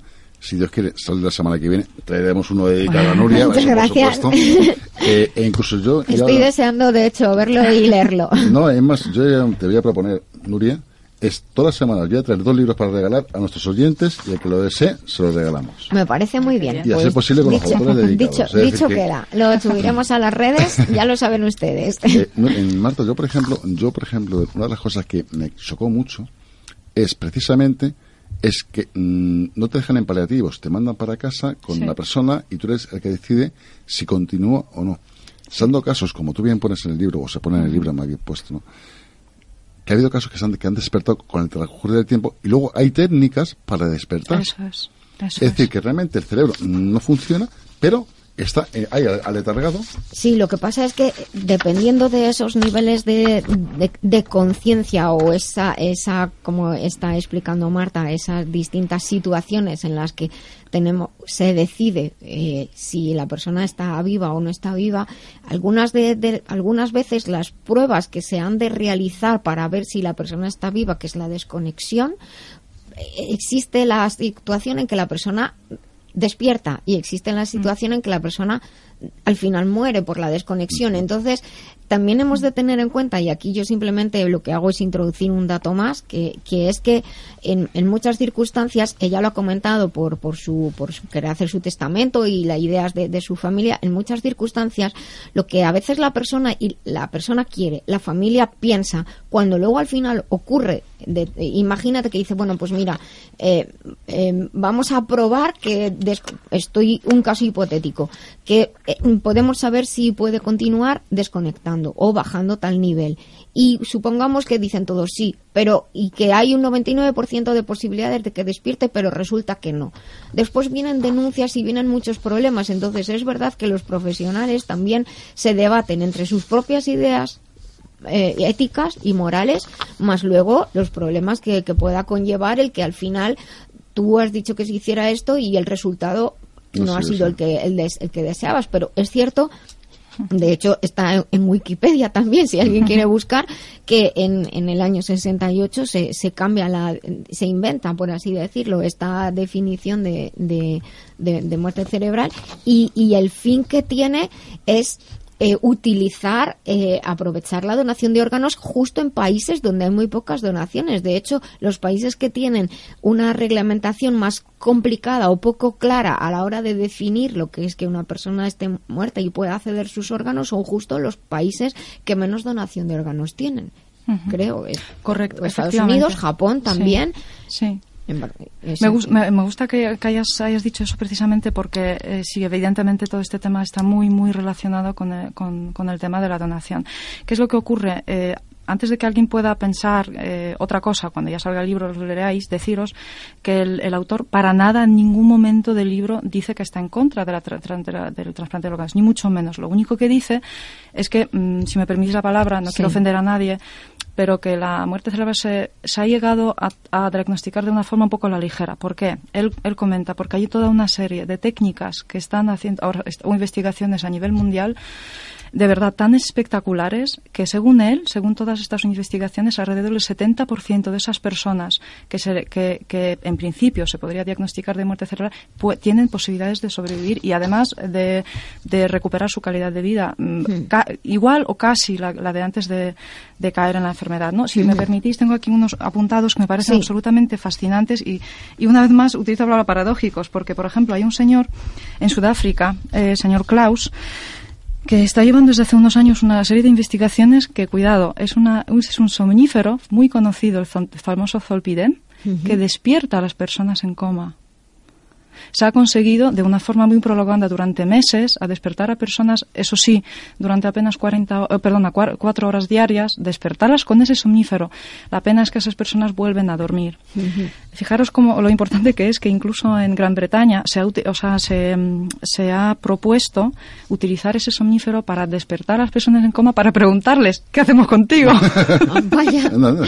la verdad que suena, es fuerte, sí. suena- sí, sí, como, como, como- para contar con su decisión, porque Eso claro, es. uno de los problemas que ocurre eh, graves en estas circunstancias es que lo que tú has comentado de tu madre, se obliga a, a las familias o a los seres más cercanos, porque a veces no hay familia, a tomar decisiones y, y que a lo mejor son incluso en contra de lo que la otra la persona que está afectada pensaba incluso. Yo Marta, te hace una pregunta que hace alusión a lo que estás hablando, es ¿cuántas veces muere entonces el ser humano? Claro, es que el libro, eh, el libro se, se titula como se titula, que por cierto no es un título exactamente igual, porque el título original es El ser humano muere una vez, no solo se muere una vez, pero quise hacer un poco jugar con localizarlo a España como por aquello de solo se vive una vez, solo Sí. se muere una vez, y la propuesta le ha gustado al autor. Eh, eh, honestamente, puesto que este es- ya el libro en sí es dar la contraria a todo lo todo lo que se piensa ¿no? en este tema, también el título. ¿Por qué? Porque en el año 2005 sale un libro que se titula lo contrario, el ser humano muere dos veces. ¿Por qué? Pues por el, au- el autor de, de- de esa publicación eh, lo que comenta es, eh, claro, a raíz de la, de la nueva definición de la muerte, ¿no? la muerte cerebral, eh, hablamos de, de- de que la persona muere dos veces. ¿Por qué? Porque primero muere su cerebro y luego muere su corazón y, su- y deja de respirar, ¿no? Por eso hablaba de... Entonces el, el autor, por dar la contraria, por decir, no, no, perdona, el ser humano muere una vez. De ahí el título. Y bueno, y, eh, si, si me permites, Jesús, porque se me ha quedado, porque lo tengo aquí, eh, lo más interesante que, Sí. que os he querido traer, ¿no? Eh, destacar aquí, en todo el libro eh, se repite constantemente un, un, un profesor, se llama profesor Talar, que está en Polonia. Este señor eh, ha conseguido despertar del coma más de 200 personas con, con unas técnicas que podrían incluso parecernos de verdad tan sencillas que dices, parece que lo podemos hacer hasta en casa, ¿no? Eh, habla, por ejemplo, de, la- de lo importantísimo que es introducir a una persona que ha entrado en coma en hipotermia terapéutica, o sea, en un grado bajo, ¿no? Eh, porque considera que es el único, ahora mismo, el único eh, método eh, que puede prevenir eh, o por lo menos dejar, no, no, no permitir que se extienda el edema cerebral. Entonces, hay una serie de técnicas. eh, Yo recuerdo un caso que él no cuenta en el libro porque ese caso surgió después de escribirlo, que me parece absolutamente fascinante, que, que aparece en su, él lo ha colgado en su Facebook, que es de una niña de 11 años que montaba en caballo en Polonia y en una curva le- se- el caballo resbaló y se cayó y la niña inmediatamente entró en, en- en coma, en coma o en los estados previos que lo, que lo llevan, que llevan al coma. Eh, ¿Qué es lo que ocurre? Además, es una situación, eh, fue una situación muy dura porque los padres estaban separados. Curiosamente, la madre eh, firmó inmediatamente la donación de órganos y el padre se negó por completo. Y este señor, eh, su profesor Talar, contaba como una noche, a las tantas de la, de la noche, le llama a este hombre desesperado diciendo, por favor, usted es mi única esperanza, haga algo, porque es que encima mm, ya está el consentimiento de mi exmujer para la donación, yo no puedo permitir esto, ¿no? Y fijaros lo que pasó, es sea, me pone de verdad los pelos como escarpias cuando lo leí porque resulta que este señor Talar dije, pues tráemela. Y lo primero que hace una niña en coma, totalmente no, Sí, no- no vegetativo. tiene- eso es, que no tiene ninguna ninguna ninguna reacción, su cuerpo eh, lo que hace es sentarla en una silla de ruedas. El padre se echa unas cabezas y pregunta, hombre, ¿qué haces, no? Y dijo, mira, tú déjamela, que en tres semanas está como antes. Efectivamente, es lo que pasó.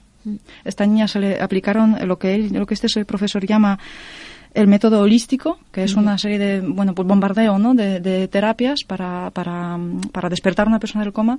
Y bueno, teníais que ver, de verdad, os invito a que veáis el vídeo de esta niña eh, hablar delante de la cámara, que se ha sacado una carrera, que bueno, esto ha pasado, tiene ahora, me parece que tiene ahora 21 años, se ha pasado ya años. Es decir, y ahora una preguntita, eh, Marta. ¿Qué filosofía sacaría de esta, experiencia? Es que estamos tocando temas muy, muy delicados. Yo sé que nuestros oyentes estarán eh, muy sorprendidos, pero la verdad es que esto mueve mucho, mueve mucho, pero lo, lo ocurre en la comunidad científica igualmente. En la comunidad científica te mueve como científico y como persona. Mira, yo todo lo en ma- las cosas cam- están Mira, yo como editor me siento muy halagado, te digo, porque por un motivo, porque es un libro que es un bestseller en Polonia. Lo- de hecho, sale la semana que viene, si Dios quiere. lo pueden adquirir en el corte inglés, AFNAC, etcétera, etcétera.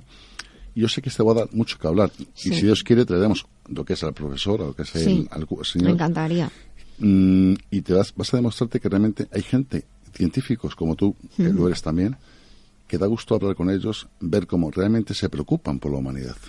Hombre, de todas maneras, como, como científico, pues también tienes un proceso en, en la vida y no, yo siempre digo que no podemos decir que no a nada sin probar o comprobar. Y, y las ideas también cambiando en, en medicina y en todas las ciencias, en todas las áreas de pensamiento, las, las ideas pueden cambiar, pueden venir nuevos descubrimientos que nos demuestran que lo que pensábamos que hace 20 o 30 años era de una manera, ahora es, es de otra, desde luego.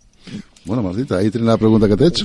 Eh, pues mira, voy a aprovechar, eh, bueno, pues sobre todo lo que ya he comentado antes, ¿no? Las personas, el, el, el, el, el- aventurarte en un camino nuevo, ¿no? Te- lo maravilloso que te traes las, las buenas personas, aparte de oportunidades, pero sobre todo las personas, ¿no? Y si me permitís, eh, quisiera aquí agradecer, a- sobre todo a- al autor, para, para darme la oportunidad de, de traducirlo, porque para mí se ha sido un gran reto, y sobre todo por creer en mí, porque es que yo antes no había traducido ningún libro de, medicina, ¿no?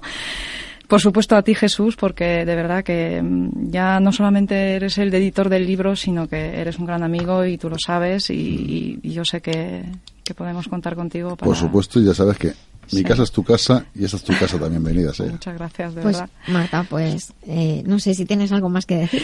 Eh, que sí, eh, nada, de agradecer a todas las personas que han tenido mucho que ver en este libro. Recientemente, mm, eso sí que me gustaría apuntarlo porque además es algo muy reciente, hace poquitos días.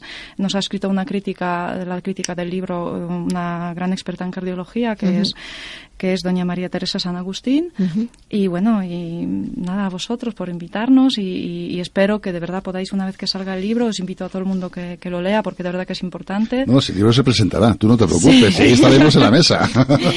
Bueno, pues entonces vamos a eh, damos las gracias a, a Marta, a Jesús por, por esta presentación, esta primicia que hemos tenido en La Vida Biloba del libro Solo se vive una vez y ya la semana que viene cuando tengamos portada pues también estará estará publicado. Si la tienes nos la envías para publicarla y que estén todos pendientes porque la semana que viene ya eh, tendremos, como digo, el, ha dicho él el libro en todos los establecimientos.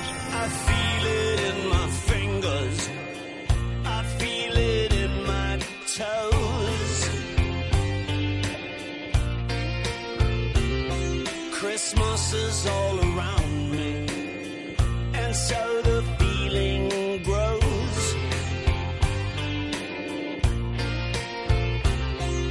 It's written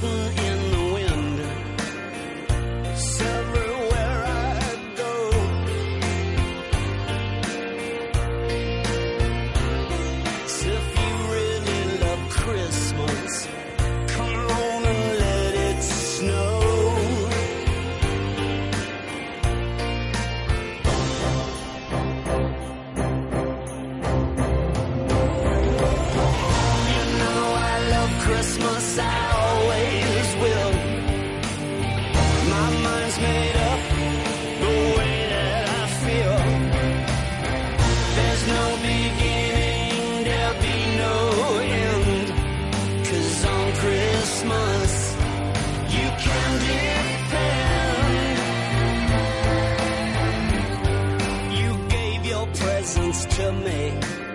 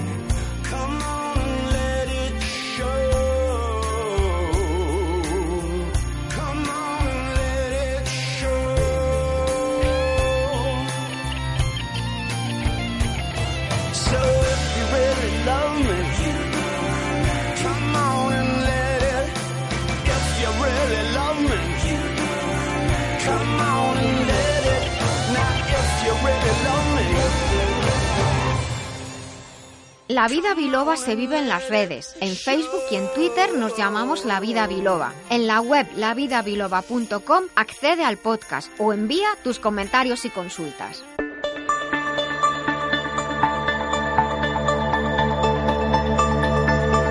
Bueno, pues después de este tema tan interesantísimo que hemos seguido aquí en el estudio debatiendo, me imagino que posiblemente ustedes también, eh, aquellos que nos estén escuchando en los podcasts, pues también nos gustaría, si tienen algún comentario que hacernos, que nos pueden escribir a través de la web lavidabiloba.com o a través del correo lavidabiloba.gmail.com o desde las redes. En Facebook y en Twitter somos La Vida Biloba. Estamos en Libertad FM, son las 13.35, las 12.35 en las Islas Canarias y hemos hecho un poco de cambio de programa porque también nuestra primera hora ha sido bien interesante, bien intensa, pero vamos a dar cabida a unas de las consultas que nos han llegado. He de decir que muchas consultas las respondo directamente a la persona interesada porque no son como para eh, decir en, público y que en muchas ocasiones eh, eh, mi recomendación por el caso que me escriben es precisamente que, les atienda en directo, en persona, quiero decir, un profesional de la salud. Estaré encantada de si soy yo la elegida, pero busquen un profesional cerca de donde estén ustedes para que de verdad les pueda atender. Por eso encontrarán que muchas veces yo puedo hacer unas recomendaciones generales, pero la recomendación principal es un profesional de la salud les tiene que les tiene que ayudar. Pero voy a leer una consulta que además a Jesús le ha gustado mucho que dice, "Buenos días, acabo de escuchar el programa y he de decir que los escucho caminando por la playa. Es una idea genial subirlos para poder descargar. Felicidades a todo el equipo, ya sabéis, gracias a todos. Cada día es una nueva aventura y das un montón de información muy interesante. Además, temas para pensar, algo que hace mucha falta hoy en día. Mi pregunta es la siguiente. Se llama María Pilar, tiene 42 años y nos dice que es- dice estoy muy agotada, me duelen las rodillas y la espalda, pero poco. Ahora que camino me noto mejor, pero tengo agujetas, claro, porque no me muevo mucho. A veces noto como si me oyera las articulaciones, pero también en los hombros y en los dedos de, la, de las manos. Quiero algo precisamente para cuidar sus articulaciones. Y es muy curiosa esta consulta, por eso nos ha hecho mucha gracia, porque María Pilar dice, estoy en Gandía estos días, pero vivo en Leganés en Madrid. Pues nada, disfrutar de la playa, María Pilar y todos los que estén en sus circunstancias. Pues ¿qué le podemos recomendar a María Pilar? Es muy posible que, pues por la edad, a veces por la falta de movimiento, a veces por el exceso de movimiento, las articulaciones empiezan a perder flexibilidad. Esto está relacionado con los tejidos elásticos, colágenos, cartílagos y también con los tendones y, ligamentos que forman la articulación y nos permiten movernos. Está en la playa, pues caminar por la playa es muy importante, pero evitando las zonas inclinadas de la orilla, porque cuando caminamos en zonas inclinadas, una pierna siempre va a ir más alta que la otra y entonces estamos dañando la cadera. Así que, en ser posible, caminar, pero en llano. Esto a veces ocurre o es mejor hora a última hora de la tarde. Utilizar protección solar, ya sé que no tiene que ver con las articulaciones, pero no quiero que se me olvide. En cuanto a la alimentación, María Pilar, los mariscos tan ricos de la costa, la sepia, los calamares, mejillones, berberechos, son muy ricos en nutrientes que ayudan a flexibilizar las articulaciones. También aproveche para hacer estiramientos y a la vuelta de, a Madrid, pues apúntese a hacer yoga o pilates que ayudará con los estiramientos y mejorará el estado articular. Y como complementos para beneficiar a sus articulaciones, le podemos recomendar dos productos de la línea Master Life que son Colflex, que es especial con colágeno, cartílago, magnesio y vitamina C, que pueden ayudar al bienestar de las articulaciones, junto con un producto Master Life C Advance que contiene vitamina C y escaramujo que va a ayudar a, proveer un, un menor eh, menor inflamación y con esto una menor sensación de, de ese pequeño dolor. Viene muy bien para las agujetas. Lo pueden encontrar con nuestros compañeros y amigos de globalmedicalzone.com eh, muchas gracias a María Pilar por escribir a, a la vida biloba y vamos a continuar nuestro programa y creo que tenemos a Quisco. Quisco, ¿estás por ahí, hijo? Hola. Muy buenos días a toda la vida biloba y a toda la familia. Hola, Quisco, ¿qué tal estás? Hola, maestro. Pues mira, bastante bien. Hoy aquí estamos con un día extraordinario para el sur y Sí. mucho calorcito, eso sí, pero extraordinario. El sol está afuera y, y la cosa, gracias a Dios, está bien. Bueno, y después de los temas que estamos hablando, extraordinarios por el hecho de que estamos vivos y de que podemos compartir tiempo y simplemente, pues, aunque a lo mejor algunas personas quizá nos escuchen y sientan un poquito la presión de la soledad, pues también hay muchos beneficios en aprender a vivir y en aprender a, a- a valorar lo que tenemos dentro. Como estaba comentando Marta antes, a veces ocurren circunstancias en la vida que nos ponen frente a nosotros mismos y encontramos aquello de bueno y de poderoso que tenemos en nuestro interior. Yo sé que tú también has tenido una experiencia de vida que, que te ha hecho mirar para adentro y tirar para arriba. Pero te voy a decir también una Dime. cosa que, que no sabe, hoy hace 14 años que, eh, mi madre ya está en otra dimensión y precisamente hoy, hace 14 años, Pues la mandamos un beso. escuchando, esto, pues, eh, digamos, así me ha despertado también un poco el sentimiento diario que yo tengo, ¿no? Que intenta ser feliz Sí. y intenta seguir andando, ¿no? No te pares nunca, sigue andando y sé feliz y disfruta porque la vida cambia en un segundo, para bien y para mal, pero cambia en un segundo. Entonces disfrutemos lo que te, lo que tenemos cada momento y, y luchemos por, por estar mejor y, y ser más felices, sobre todo por eso. que a veces somos muy quejicas. Bueno, pues vamos con, con tu sección. Eh, estamos en la sección de tecnología y salud. Estamos con Quisco Carmona, nuestro ingeniero del bienestar, como decimos. Y hoy vamos a jugar. Hoy vamos a jugar, Quisco nos ha propuesto jugar a hablar del futuro. Y, tiene su bola de cristal en casa y hoy nos atiende Quisco Damus. pongo la bata de Eh, Quisco Damus, ponte la bata, ponte el cucurucho en plan, en plan Merlín, ahí. Y te digo una cosa, el programa queda grabado. Ya, ya, ya. Estamos en el Pues, 2016. Vamos a hacer como, como hacen lo- las cosas- los grandes magos y dentro de 10 años abrimos el programa a ver qué ha pasado. vale. Pues mira, sería, sería una buena opción, sobre todo para, para ver todo lo que me he equivocado y espero equivocarme mucho, Hmm. porque algunas cosas me dan re- realmente me dan un poco de miedo, ¿no? Que, que lo que presiento que puede ocurrir dentro de, por ejemplo, 15 o 20 o 25 años ocurra de verdad, ¿no? Pero bueno, vamos a tratar un poquito Déjame- cómo vemos el, el cómo vemos el futuro, ¿no? Pero déjame que, que haga una introducción para nuestros oyentes. Estamos Claro, en el 2016. Vamos a suponer que escuchamos dentro, esto dentro de unos años. Jesús me está mirando con una cara más Sí, sí, sí. graciosa. Vamos a imaginar que escuchamos este programa dentro de unos años. Yo en mi trabajo utilizo mucho las estadísticas de, de previsión de enfermedad según va el mundo, tal, tal. A veces hay que cambiarlas porque ocurren eventos a nivel global que cambian las estadísticas y la Organización Mundial de la Salud publica unas estadísticas y yo hace hace unos años de hecho preparé un vídeo que está en YouTube de hecho de- que en el que hablaba de las causas que nos iban a llevar de este mundo en el año 2030 a nivel de enfermedades que cuáles son las enfermedades que más van a afectar a, y los estudios están hechos en población mundial global en países occidentales países de América están hechos muy detallado. Y entonces yo hice una grabación que era estaba apoyada en las estadísticas de las causas de enfermedades o de, que nos iban a llevar de este mundo. Ahí estaban también incluidos no solo enfermedades, sino por ejemplo los accidentes de tráfico. ¿Y qué nos iba a echar de este mundo en el año 2030? Bueno, pues ahora vamos a ver qué va a ocurrir con la tecnología, qué va a pasar con nuestro mundo y nuestra relación con la tecnología. Pongámonos Quiscodamus en el año 2030. Nos quedan 15 añitos, 14. Quisco, Cuca, escucha, espera. Quisco, has llegado para hacer Julio Verne ahora.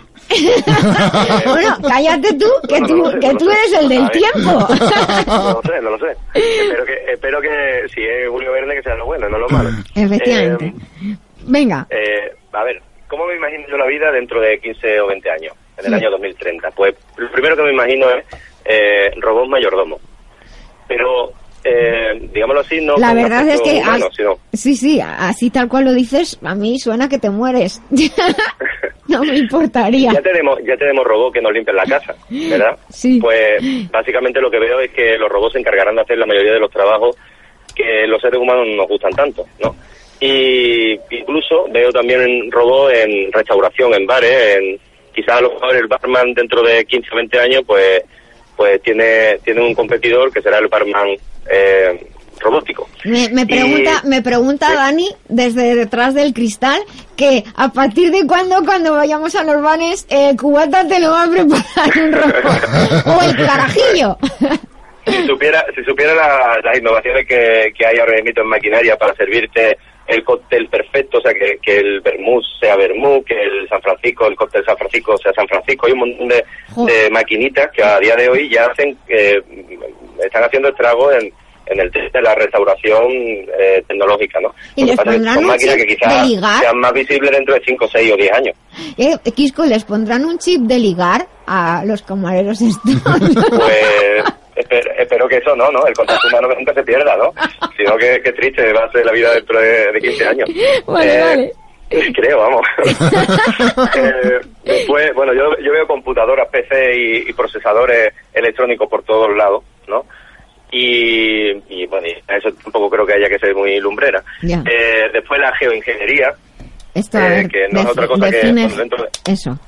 Define geoingeniería. Perdón, no te escuchaba bien, Nuria. Que nos Eh, expliques lo que es la geoingeniería. Eso. Ah, la geoingeniería, pues digámoslo así, es la, la ingeniería destinada a la tierra, pero eh, yo lo que he destacado es que creo que dentro de 15 años muchos de los alimentos van a estar hechos en laboratorio.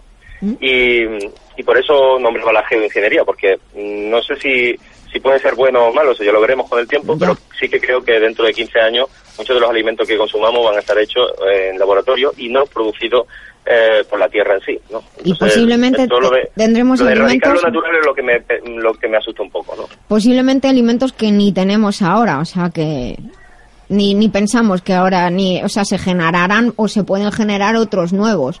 Que cuando Posible. haya un cambio de generación no- ejemplo, no sabrán lo que es un pollo la carne, ni la forma la que tiene. del león eh, tigre este que desapareció, que no me acuerdo cómo se llamaba, Sí, pues ya están haciendo eso. Hay unas cuantas empresas americanas y canadienses que están intentando eh, recrear eh, carne de animales que están extintos. madre mía, eso suena a restaurante. Suena un poco... de pero es, es- esto ya Sí. ocurre en el año 2016. A comer eso no carne es- de Eso sí que no dinosaurio. es ciencia ficción. Eh, seguimos un poquito más, Sí. más adelante porque Bueno, la geoingeniería eso, ya lo hemos estamos puesto, tratando vale. un poco un poco como algo malo de todas, de maneras, la idea, la idea para contar a nuestros oyentes es que este sería un programa como de introducción y después vamos a dedicarnos en otros programas al futuro, de- deteniéndonos en más aspectos. Vale. ¿cuál sería el Pues siguiente tema que te preocupa? Otra, ¿cómo veo yo dentro de 15 años el, el mundo? Pues, pues con mucha gerontología, con, digámoslo así, muchos aparatos para personas mayores, porque cada vez la población, eh, el- el- los años de la población cada vez mayor y supongo que, que se va a ir innovando en ese aspecto. También en lo de la vida eterna, aunque esto no creo que pase en 15 años, pero sí que se está estudiando y, y están intentando de alguna manera mantenernos de forma eterna aquí en, en la Tierra. ¿A ti te gustaría Eh, vivir eternamente?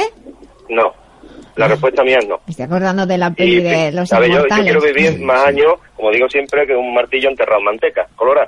Pero, pero yo creo que, por ejemplo, 100, 115, 120, 150 años, creo que ya es una buena, un buen nivel de vida. Pero vivir eterna, eterna, eternamente, por miles de años, por decenas de miles de años, mm, Oye, yo no lo encuentro yo tampoco- Siempre digo que vivir más, pero vivir mejor también. Porque la calidad de vida, ¿no? Eso, con calidad de vida, efectivamente.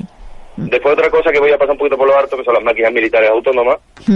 Si ahora ya las hay, supongo que dentro de 15 años las habrá más, aunque espero que no las haya siquiera, pero eh, es lo que veo. Ujú. Eh, Es lo que veo, mira, habla como los que echan las cartas. Sí, sí, sí. Claro, me, he puesto, me he metido en el papel, me he puesto en Que sí, que sí, que ya, que- con el gorro y todo puesto. La bola no porque no la he encontrado, pero vamos, Vale. estoy aquí con una canica de esta de, de intentando ver si veo algo. Y, y lo que estoy viendo aquí también eh, son los órganos humanos artificiales. Y eso sí me parece una grandísima una grandísima idea y un, y un grandísimo adelanto, ¿no? Que órganos que, ne- que necesitan las personas pues se pueden hacer de forma artificial, ¿no? Pues lo veo dentro de 15 años sea algo algo del día a día. Después otra cosa, las impresoras 3D, supongo que dentro de 15 años también se utilizarán muchísimo más que ahora, porque además supongo que las empresas de maquinaria 3D intentarán eh, hacer sus máquinas más simples para que cualquier persona pueda imprimir en una máquina 3D y no necesite ser ingeniero, ¿vale? Eh, y ahí dejo también un poquito una pullita a, a los que fabrican que apuesten un poco más por, por hacer aplicaciones que sean más funcionales, más accesibles a todo el mundo y así se, se conseguirán grandísimas cosas. Pues la- las impresoras 3D creo que, que pueden dar muchísimo trabajo y, y- y crear muchos puestos de trabajo y se pueden hacer muchísimas más cosas interesantes con ese tipo de, de tecnología. Otra cosa es la desalinización y potabilización del agua. Sí. Y como hablamos una vez en un programa, yo creo Sí. que lo que deberíamos es de, de mirar por la tierra, porque cada vez nos da menos agua y eso es un síntoma de algo que estamos haciendo mal con ella.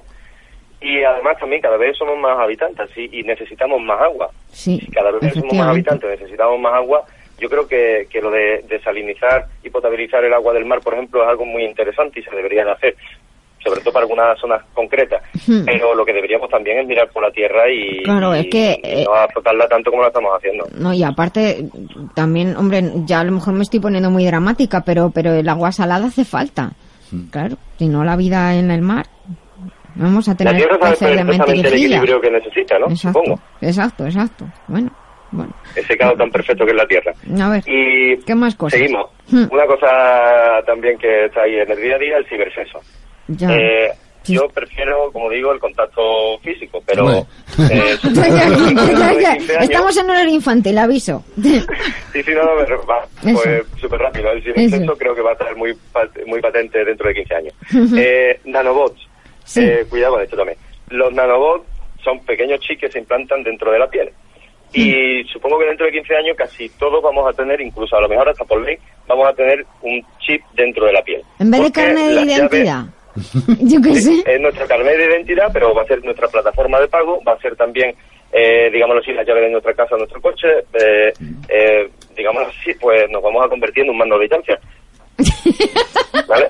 Pero, ¿vale? Pero es cierto. Y aparte también hay otra cosa que es la conexión entre cerebros. Eso en Matrix, en la película Matrix, Sí. eh, un- puede expresar un poco lo que voy a explicar ahora. Y eso es cierto, o sea, esto ya dentro de 15 años, eh, como digo, lo veo también en el día a día, pero ya está- es una tecnología que ya se está aplicando. Hmm.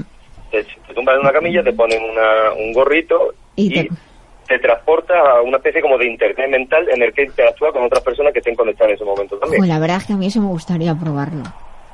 Pues a mí no, la verdad. Si te soy sincero, a mí sí. no, yo soy muy curioso, pero prefiero prefiero no, no probarla. Eh, después otra cosa que creo que puede estar en el año 2030 son los coches autónomos. Sobre todo lo, lo vería muy bien para las personas eh, que tienen problemas de visión o de movilidad tal y o que no por por desgracia no pueden tener carnet de coche por algún motivo, pues tengan su propio su propio eh, desplazamiento y su libertad, ¿no? Y puedan tener su, la libertad que se merecen. Eh, después hay unas cosas curiosas, como por ejemplo yo veo que en el año 2030 la televisión será holográmica y con olores. Con olores. Si hay un coche delante en la escena, está derrapando, por lo mismo huele hasta la gomina. y, por ejemplo, veo muchos microchips en la ropa. ¿no? Hombre, de todas Eh, maneras, que- déjame que, que te, que- es que yo voy así. Lo de los olores, los olores junto con los re- con la música son lo que más recuerdos traen, eh, evocan recuerdos, o sea, que evocan emociones. eh, los olores evocan emociones. Perdón, eso yo ya lo he visto en Francia, en el Euro Disney, precisamente.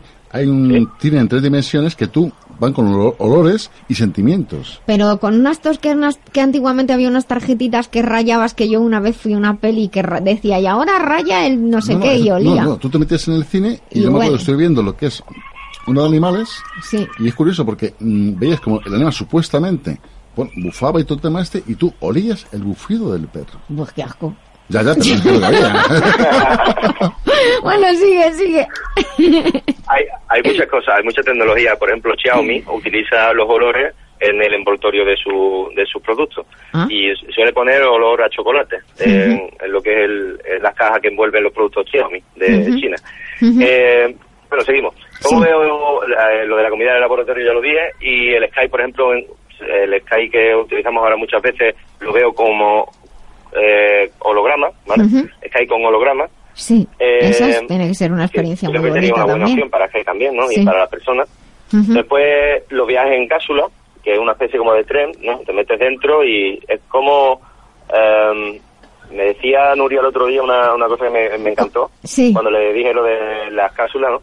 Me dijo ella, esto es como lo del Mercadona o los supermercados, esto que mete el dinero dentro de una, de una especie como de píldora y la metes en un tubo y sale a dos pastillas. Sí, claro, pues eso. eso. o sea que te meten en una eso, cápsula. eso va a ser uno de los métodos de transporte en el, en el año 2030. Vale, vale. Eh, el precrime, esto que vimos en Minority Report, pues Sí. supongo que, que también estará patente porque ya estoy viendo síntomas que, por ejemplo, hay comentarios en Twitter que ya se catalogan como delito, ¿no? Entonces yo creo que ya estamos empezando a dar los primeros pasos para que en un futuro haya una, dentro de la policía quizás haya un departamento que se llame precrimen y que creo que quizás también esté de pie, ¿no? Ujú. Me- si se hacen las cosas bien, supongo me que... pasan una nota para me, me, me pasan una nota para que te pregunte sobre Claro. los juegos el la realidad virtual eh, para el juego los juegos y el cine qué piensas Bueno, que va a pasar La, re- la realidad virtual es algo que eh, ya está aquí, ¿no? Y, y lo que sí que veo es que dentro de 15 años la realidad virtual va a estar en clínica, porque va a ayudar a cirujanos a, a operar de cosas que a lo mejor a día de hoy serían casi imposibles de operar, ¿no? Y, y la realidad virtual puede ayudar a que seas un mejor profesional en tu materia. La realidad virtual puede puede ayudarte a, a, por ejemplo, a volver a sentir per- eh, o como cuando estás en un coma ¿no? y te despiertas del coma, tienes que empezar otra vez a hablar, otra vez a sentir. Pues la realidad vi- virtual, junto con, con guantes, que aquí hay una empresa española, se llama Neurodigital Technology, me parece extraordinaria, y fabrica un- unos guantes que hacen que tú puedas tocar la, y tener sensaciones de eh, con la realidad virtual. Pues eso sí que lo veo ya en el Bueno, año aparte- 2030, lo veo como algo normal. en tu empresa sois expertos y pioneros en realidad virtual tengo que decirlo Bueno, eh, eh, gracias por... por- eh, yo- yo sé también que hay eh, muchas empresas que lo intentan como nosotros y intentamos pues dar eh, el mejor de nosotros y profesionalizarnos cada día más y, y también aprendiendo de los compañeros que, que hay unos auténticos expertos en España en muchas materias, en hologramas también. Y, y me parece que, que lo interesante a veces es aportar por nuevas cosas, ¿no? Si queremos cambiar el futuro tenemos también que ser arriesgados a veces, ¿no? Y, y buscar, ¿no? Indagar y, y probar. y confundirnos te queda un minuto y te queda un minuto Quisco Damus Pues, a ver, mm, otra de las cosas que veo Hmm. eh, son los códigos de barra autochipping. Eh, o los códigos de barra eh, van a, a- O sea, cuando en un supermercado, por ejemplo, en una farmacia, en cualquier sitio, hay un producto que se, que se esté consumiendo, el mismo código de barra va a llamar a- al proveedor para que eh, vuelva eh, a tener estos de, de productos. O sea, los códigos de barra pueden hacer auténtica virguería. Lo único que veo es que todavía falta un poquito de tiempo, pero en 15 años seguro que lo tenemos. Quisco, perdón, Y- Quisco, perdón. Eso ya con los libros actualmente está, se existe. Es decir, tú vas a una librería y en el momento que el libro automáticamente se pedido, a- directamente va al distribuidor a solicitar otro ejemplar, ¿eh? Efectivamente, ya hay sistemas que lo hacen, pero yo me refiero al propio, al propio código de barras no al sistema El informático código de barra, eh, digámoslo así, tiene autonomía suficiente para comunicarse Que con, no haga con falta, otro que sea código de barra. eso. Lo que está diciendo Quisco es el código de barras el que se Sí, sí. comunica. Que te dice, Jesús, que me estoy gastando. Sí, sí, que estoy aquí Para ya. decirlo en claro. hay una cosa, hay una cosa que voy a intentar hacer. Eh, antes de, de que terminemos eh, la temporada, Hmm. en esto que hemos hablado del futuro, voy a intentar de alguna manera eh, mostrar también imágenes para que todo lo que hemos contado Sí. pues le den una, Hmm. Una Por- sensación mayor eso. con las imágenes, ¿no? Vale, porque lo siento mucho, pero tenemos que ir terminando, Nada. Y lo que te voy a dar las gracias por, por estos minutos, por ser tan valiente tú también y por, y por atreverte y por seguirnos las bromas y el sentido del humor, que no falte nunca, por favor. Y yo creo que el siguiente podíamos terminar esta parte de Quisco Damus, si te parece, ¿eh? para el siguiente sábado. Y ¿Sabes? Le voy a dar Dime. una huertecita. vale, vale, Dime- perfecto. Dime lo que padece y te diré qué merece Vale. por ti, ¿vale? Vale, venga, pues ahí me Vamos lo... a un poco la, la, la, la diabetes, la, la hipertensión, un montón de, de cositas que hay un montón de gente que tiene. Pues Ujú. vamos a ver qué tecnología puede ayudaros. Vale. O debería de ayudaros. Eso, ¿vale? pues venga, tengo que ir despidiendo el enorme, programa. besito enorme a toda la familia. Un beso muy Muchas grande para ti también. Muchas gracias, Quisco. Buen fin de... Bueno, pues ya estamos terminando nuestro programa. Quiero dar las gracias a, a todo el equipo que ha pasado hoy por aquí, a todos los colaboradores que han pasado hoy por aquí, Antonio Jesús. Eh, quiero dar las gracias a Marta, que ha venido también aquí esta mañana. Te deseo mucho éxito. A ti, y en nombre nuestro, felicidades también al autor, aunque tú como traductora eres coautora de- de- del libro. Jesús, muchas gracias. Gracias a ti, Nuria. Dani, muchas gracias por estar ahí como siempre. Como decía al principio del programa de hoy, renuevo mis deseos, junto con todo el equipo que hacemos la vida biloba, de que el próximo 2017 sea un año de cambio, de renovación, de conciencia, de luz, de salud, y que nos traiga lo que añoramos, y que seamos capaces de caminar y dar los pasos necesarios hacia lo que de verdad deseamos ser y podamos desarrollar todo lo que hemos venido a hacer a este mundo, en plenitud y en paz Esta noche me estaré acordando de todos ustedes. Seamos más felices. Hasta el próximo sábado recuerden sonreír, pues el cerebro cree que somos felices y todo el cuerpo así lo recibe. Hasta el próximo sábado, espérenme, recuerden vivir conmigo la vida biloba.